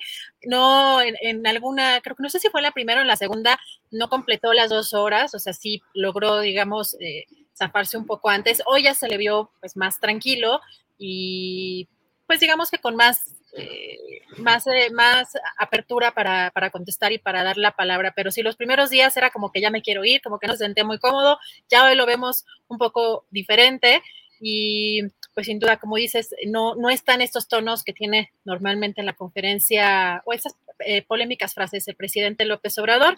Y Julio, tenemos una nota interesante porque fue una entrevista que dio eh, el juez Uriel Samuel Mendoza quien eh, estaba a cargo del caso de la ahora gobernadora de Chihuahua, María Eugenia Campos. esta entrevista se la dio a el diario de Chihuahua. Parece importante porque, bueno, hay que recordar que María Eugenia Campos está acusada de corrupción por parte eh, del exgobernador César Duarte. Bueno, particularmente la investigación la empujó el exgobernador eh, Javier Corral, pero revela, revela, Julio, esta parte interesante, que pues hubo presiones por parte del el anterior, el anterior gobernador y concluyó que pues la presión no fue determinante para que hayan resuelto la vinculación, pero las, las palabras de este juez dicen, desde luego, tanto para mí como para todos los juzgadores que intervenimos, existieron presiones en general por todos los intereses que había. Le pudiera decir que inclusive desde Palacio de Gobierno en concreto. El juez reveló que hubo llamadas desde la Secretaría de Gobierno de Javier Duarte Julio, para eh, influenciar en vincular a proceso a Maru Campos por el delito de cohecho pasivo. Así que bueno, esta declaración que le hace a este medio local, al diario de Chihuahua. Y aquí en la Ciudad de México, la Fiscalía General de Justicia de la Ciudad de México dio a conocer que en conjunto con autoridades del estado de Guerrero eh, cumplimentaron una orden de cateo en tres inmuebles ubicados en Acapulco relacionados con eh, Julio César Serna, ex coordinador del gabinete de Miguel Ángel Mancera, quien fue aprendido el pasado eh, noviembre, acusado de utilizar cargos públicos para enriquecerse de manera irregular. Y algo interesante también y que tenemos que poner atención, Julio, hoy, hace un ratito dieron conferencia de prensa aquí el em, gobierno de la Ciudad de México y el encargado de gobierno digital de la Ciudad de México, Eduardo Clark, informó que pese a que sí hay incrementos en las hospitalizaciones, no han aumentado los ingresos con la ventilación mecánica, pero sí hay aumento importante en las en las hospitalizaciones, también dijo que el número de contagios está superando los reportados durante la segunda y tercera ola, pero dio a conocer, ojo con este dato, que el 84% de las hospitalizaciones no tenían su esquema de vacunación completo. Así que invitaron a quienes no se han vacunado o no han completado su esquema a que lo hagan. Si te parece, vamos, vamos a escuchar. Bien, es claro este incremento de hospitalizados que hemos visto en los últimos días Afortunadamente no se ha traducido tampoco en las hospitalizaciones con ventilación mecánica. Siguiente. Donde vemos ya datos que superan los valores de hace un año es en el número de positivos identificados a través del Sistema Nacional de Vigilancia Epidemiológica, el SINAVE, a través del módulo de enfermedades respiratorias, el CISVER. Estamos viendo el día de hoy ya cerca de 7.000 contagios en promedio en la última semana, con días que ya se acercan entre los 8.000 a los 9.000 contagios reportados en este sistema. Y de hecho, en nuestro programa de macroquioscos estamos en los niveles más altos de toma de muestras y al mismo tiempo también en los niveles más altos de, positivos identificados. Sí es notable el incremento con mayor velocidad de lo que vimos en la tercera y, segunda ola en términos de positivos identificados. Siguiente. Sin embargo, lo que estamos viendo también, y es algo que queremos compartir de manera recurrente porque consideramos puede ser uno de los mayores incentivos y llamados para que la gente no vacunada acuda a vacunarse, tiene que ver con quiénes son los hospitalizados que están entrando a los hospitales el día de hoy. Desafortunadamente, un número importante de ellos son personas que optaron por no vacunarse, personas que no completaron su esquema de vacunación, a pesar de tener distintas oportunidades para hacerlo. Bueno, Julio, pues estas son declaraciones de Eduardo Clark sobre este tema que pues sí está aumentando. Afortunadamente, pues parece que no las, los ingresos a, a hospital con ventilación mecánica, pero pues a tener, a tener precauciones, Julio. Bueno, pues eh, Adriana, llegamos al final de esta semana, no solo de este programa, sino de esta semana, viernes 14 de enero. Eh, has estado activa, movida, organizando, con mil problemas a veces de que se cancela una entrevista, que se nos atora la transmisión telefónica o videograbada, en fin, de todo. pero recurro a tu sabiduría para que me digas por qué nos desmonetizaron hoy, Adriana. Me estaba dando así, quebrando la cabeza y nomás no, nomás no doy, no hay ningún tipo de lógica, no hay ningún tipo de lógica. Estaba pensando que a lo mejor le, molestó los el, ruido de los cacerolazos, de las manifestaciones, este, a lo mejor Arturo Cano es el responsable. Arturo Cano, ese es el responsable. Apenas habíamos empezado el programa, tratamos el tema del CIDE con el reporte directo de Arturo Cano, que es un reportero puntual, cuidadoso, que da la información eh, con, en un contexto adecuado, los videos que son propiedad de él, es decir, que él los tomó, no hay problema de derechos de autor, y apenas habíamos pasado lo del CIDE y paz, nos cae el reporte de desmonetización. Eh, son de veras eh, de esos misterios, de esos misterios. Yo me la paso leyendo, Adriana, últimamente en estos días eh, cómo funciona el tal algoritmo, cuáles son las eh, causas de la desmonetización. Y entiendo en términos generales pues lo que ahí dice, pero no entiendo cómo se aplica, por ejemplo, un programa como el de nosotros de hoy, que la verdad pues ha estado bien cuidadoso con temas muy puntuales. Y bueno, pues son de esos misterios que tenemos, Adriana. Ay, Julio, pues no, no sé, de verdad este, creo que estamos independiente de, la, de, que estamos metidos en esta dinámica local de la política, de la información del periodismo, de todas las noticias que pues acontecen en nuestro país, hay un problema mayor que pues hemos platicado en diferentes momentos, pero que está relacionado con quienes controlan nuestro, el flujo de información a nivel mundial. Y estas empresas supranacionales como Google y como Facebook, que son quienes son realmente los verdaderos, los verdaderos dictadores del mundo. Así que pues sí, de pronto digo, estamos metidos en una dinámica muy local y realmente los que mueven los hilos y los que nos controlan son otros. Bueno, pues terminemos este, este programa y esta semana con la misma sonrisa y la actitud de siempre de seguir adelante con el periodismo que nos gusta hacer y que sabemos, o al menos intentamos saber hacer. Adriana, gracias a quienes nos han seguido, gracias al público, gracias a Tripulación Astillero y a prepararnos para el siguiente lunes. Que tengan un buen fin de semana, lean un buen libro, vean una buena serie, escuchen música, convivan con la familia sigamos el consejo de hoy de la mesa del más allá, de acariciarnos o autoacariciarnos, según sean los casos y los momentos. Seamos felices y nos vemos el próximo lunes, Adriana. Gracias, bonito fin de semana, hasta lunes.